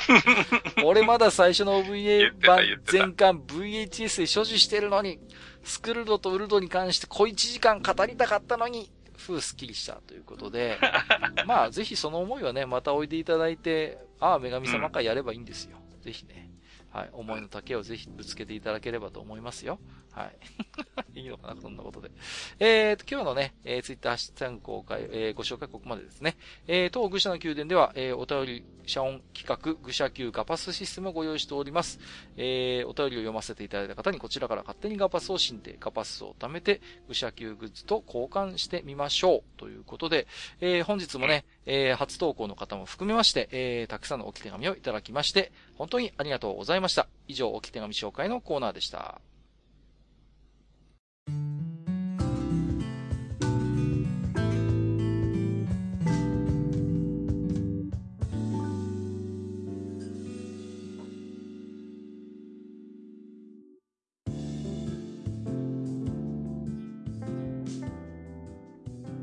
おかしい。今回はね、うん、本編あっさりのはずなんですけど、なんか収録時間を見てるとなんかいつもの時間になってるような気がするんですけどね。不思議ですね。はい、なんでしょう、まあまあまあ、この辺で今回は終わりにしましょうか。はいはい、そうですね。はい、えー、今日の本編ではですね、えー、雑誌の付録に心ときめいていたということで、うん、まあいろんなね、雑誌の付録の話をマスターとおしゃべりしたんですけど、はい、なんか本編でなんかこう、これ話したかったな、みたいなのがあれば、ちょっとお伺いしておきたいんですけれども。はい。いや、あのー、まあ、テックウィンの話をさっきちょろっとだけ出したんですけど。はいはいはい、出てましたね。あのー、いや、どんな CD だっけなと思って、はいはいはい。まあちょっと、あの、ニコニコ大百科があったんで、見てみたんですけど、はいはいはい。あの、コンテンツがね、うん、ポリゴン伯爵とか、ああ、懐かしいですね。OS アイドルウィンちゃんとか、猿山ハゲのスケアワーとかあって、いや、懐かしいなと思ってね。ね、その、はい、ちょっとしたこう、なんて言うんですかね、こう、まあまだ当時、そんなにね、ナローバンドの頃で、ね、リッチなコンテンツってのは基本ネットで見られない頃に、なんかこう、うん、ちょっとしたこう、アスキーのおふざけ的なものがね、その、C、付録の CD から見えてたなっていうのは覚えてるんですよね。はい。うんでね、なぜかね、はい、あの、本当にね、もう本当に数本なんだけど、はいはい、その、あの、要はアダルトビデオの、はいはいはい、あの、なんていうの？その予告、予告編っていうか、そういう1分ぐらいの動画が、なぜかね、そういうコーナーがあってね、あの、見れたんですよね。それもまたね、なぜか強烈に覚えてますね。えー、はい、な、なんでしょうね。僕全然覚え、テックジャイアンじゃなくてテックウィンですもんね。ウィンの方です。はい。そうなのか。うん、はい。あれですかね、こう、スポーツ新聞の後ろの方に1ページか2ページ挟まってる、うん、ああいう、こう、大人のページ的な感覚なんでしょうかね。はい。ああいうとこのね、小説って結構エッチだよね。いやあそこに書ける人は一流なんですよ、でも。ああいう。ね。そう、だから、ああいう連載が持ってる観音小説家っていうのは本当いわゆる一流の観音小説家と言われてましてね。あれが一番こう収入がいいそうですからね。何の話だっけ、はい、脱線しちゃったな。あの、週刊アスキーとかでもさ、一時期こうアダルトサイトを紹介するコーナーってちょこっとあった、載ってたんですよね。こう週、週アスギもあったの。なんかそういう感覚なのかなもしかしたら。うん、かもしんないですね。はい。まあね。ちょっとアダルト系の話題が出たんでね、今日本編で話してませんでしたけど、まあ、はい、あの、いわゆるアダルト系の雑誌、まあまあ、エロ雑誌なんか、もう、まあ、よく禁断の付録っていうことでね。まあ、禁断の付録ね。いろいろありはい、ありましてね、こう、ね、パンティーが入っているとかね。一時期こう、そう。あの、すく水が入ってますとか、体操着が入ってますとかね、すごいのがいろいろあったんですよね。入ってても困るけどね。そう、んまあね、何に使うんでしょうって感じですけど、まあ、はい、ね、このお姉さんが履いていたパンティが入っていますみたいなさ、本当かよみたいなエロ雑誌も一時期随分出ましたね、あれでしょ？あの、生地の一部がついてるとかそういうのあ、そういうのも、そう、いや、丸々入ってるのもあったんですよ。あ、丸々そうそうそう。生地の一部っていうのもありましたけど。それもすごいな。なんだかね、すごいですよね。で、もうね。で、今日本編でも話しましたけど、取り外しが、はい、図しができる付録はね、本屋が処分しなきゃいけないんですよ。何が悲しくてね、雑誌からパンティを抜き取る作業を書店がしなきゃいけないのかって。まあね、そんな話もあったりしましたけれども、まあね、はい、えー、ちょっと今日、まあ、あの、そんなね、最後にアダルト雑誌の話をしましたけども、実はですね、次回はちょっとそういう無夫婦な話をしようかなと思っております、ね、またそういう言い方古いな、無夫婦なんてね。最近の人使わないよ、使わない。通じない、下手したら通じないですよね、多分。通じないと思うよ。何何？ちょっと小話でもしてくれんのぐらいの感覚かもしれませんけども。あのー、ですね、次回を題しまして、えー、俺たちの青春エロ本伝説っていうことですね。ストレートだな深深夜ラジオのノリになってきました、深夜ラジオの。はい。えー、またあれじゃないですか、うん、ね、弾頭台に人を送るような、そんな話になっちゃうんじゃないですか？かもしれません。いやーね、はい、あの頃ね、僕らの胸と、えー、頭と股間を熱くしてくれた、はい、ああんなエロ本、はい、こんなエロ本ということで。多分ね、うん、エロ漫画の話はちょっとわ分けようかなと思ってるんで、エロ漫画史を除く、えー、基本実写系の青春。実写系。はいはいはい。青春エロ本伝説と題しまして、えー、なんとなんとですね、えー、一丁紙というか、私の方からオファーさせていただいたんですけども、えー、はい、あの、あの大人気番組、えー、暴れラジオスさんからですね、しげち兄さん緊急参戦ということで、なんと。なんとまあね。名前言っちゃっていいの？今から。いい、いや、オファー出したから大丈夫だと思うんですけど、あの、しげち兄さんお迎えしまして、えー、3人でですね、えー、と、俺たちの、えー、エロ本トークをちょっとね、してみたいということで。しげち兄さん、初ゲスト初ゲストですね。そんなネタかよ。いや、ところがね、あの、しげちさんすごい気合入ってましてね。あの、普段作らない、普段作らないレジュメ作りますっておっしゃってますんで。楽しみにしていただければなと思っております。そうですね、楽しみですね。はい。そうなると。はい。ということで、えー、本日も長時間にわたりましてお聞きくださりましてありがとうございました。ここまでお相手をさせていただきましたのは、私こと閣下と、えー、私こと、キャシャーンのお母さんの白鳥ロボも意外とエロかったよね。埴輪でした。本日もご聴取いただきまして、ありがとうございました。ありがとうございました。めんどくさいおっさん二人と愉快なゲスト。そして皆さんのお便りで成り立つバー愚者の宮殿当店では生命線である皆さんのお便りを募集しておりますお便りは当店のブログの投稿フォームまたは G メールで受け付けております G メールアドレスはフールパレスアットマーク Gmail.com フールパレスのスペルは FOOLPALACE です。またツイッターでハッシュタグ愚者の宮殿をつけてつぶやいていた場合にはそのツイートを当店にてご紹介させていただく場合がございます。自転車操業の当店を救うお便りお待ちしております。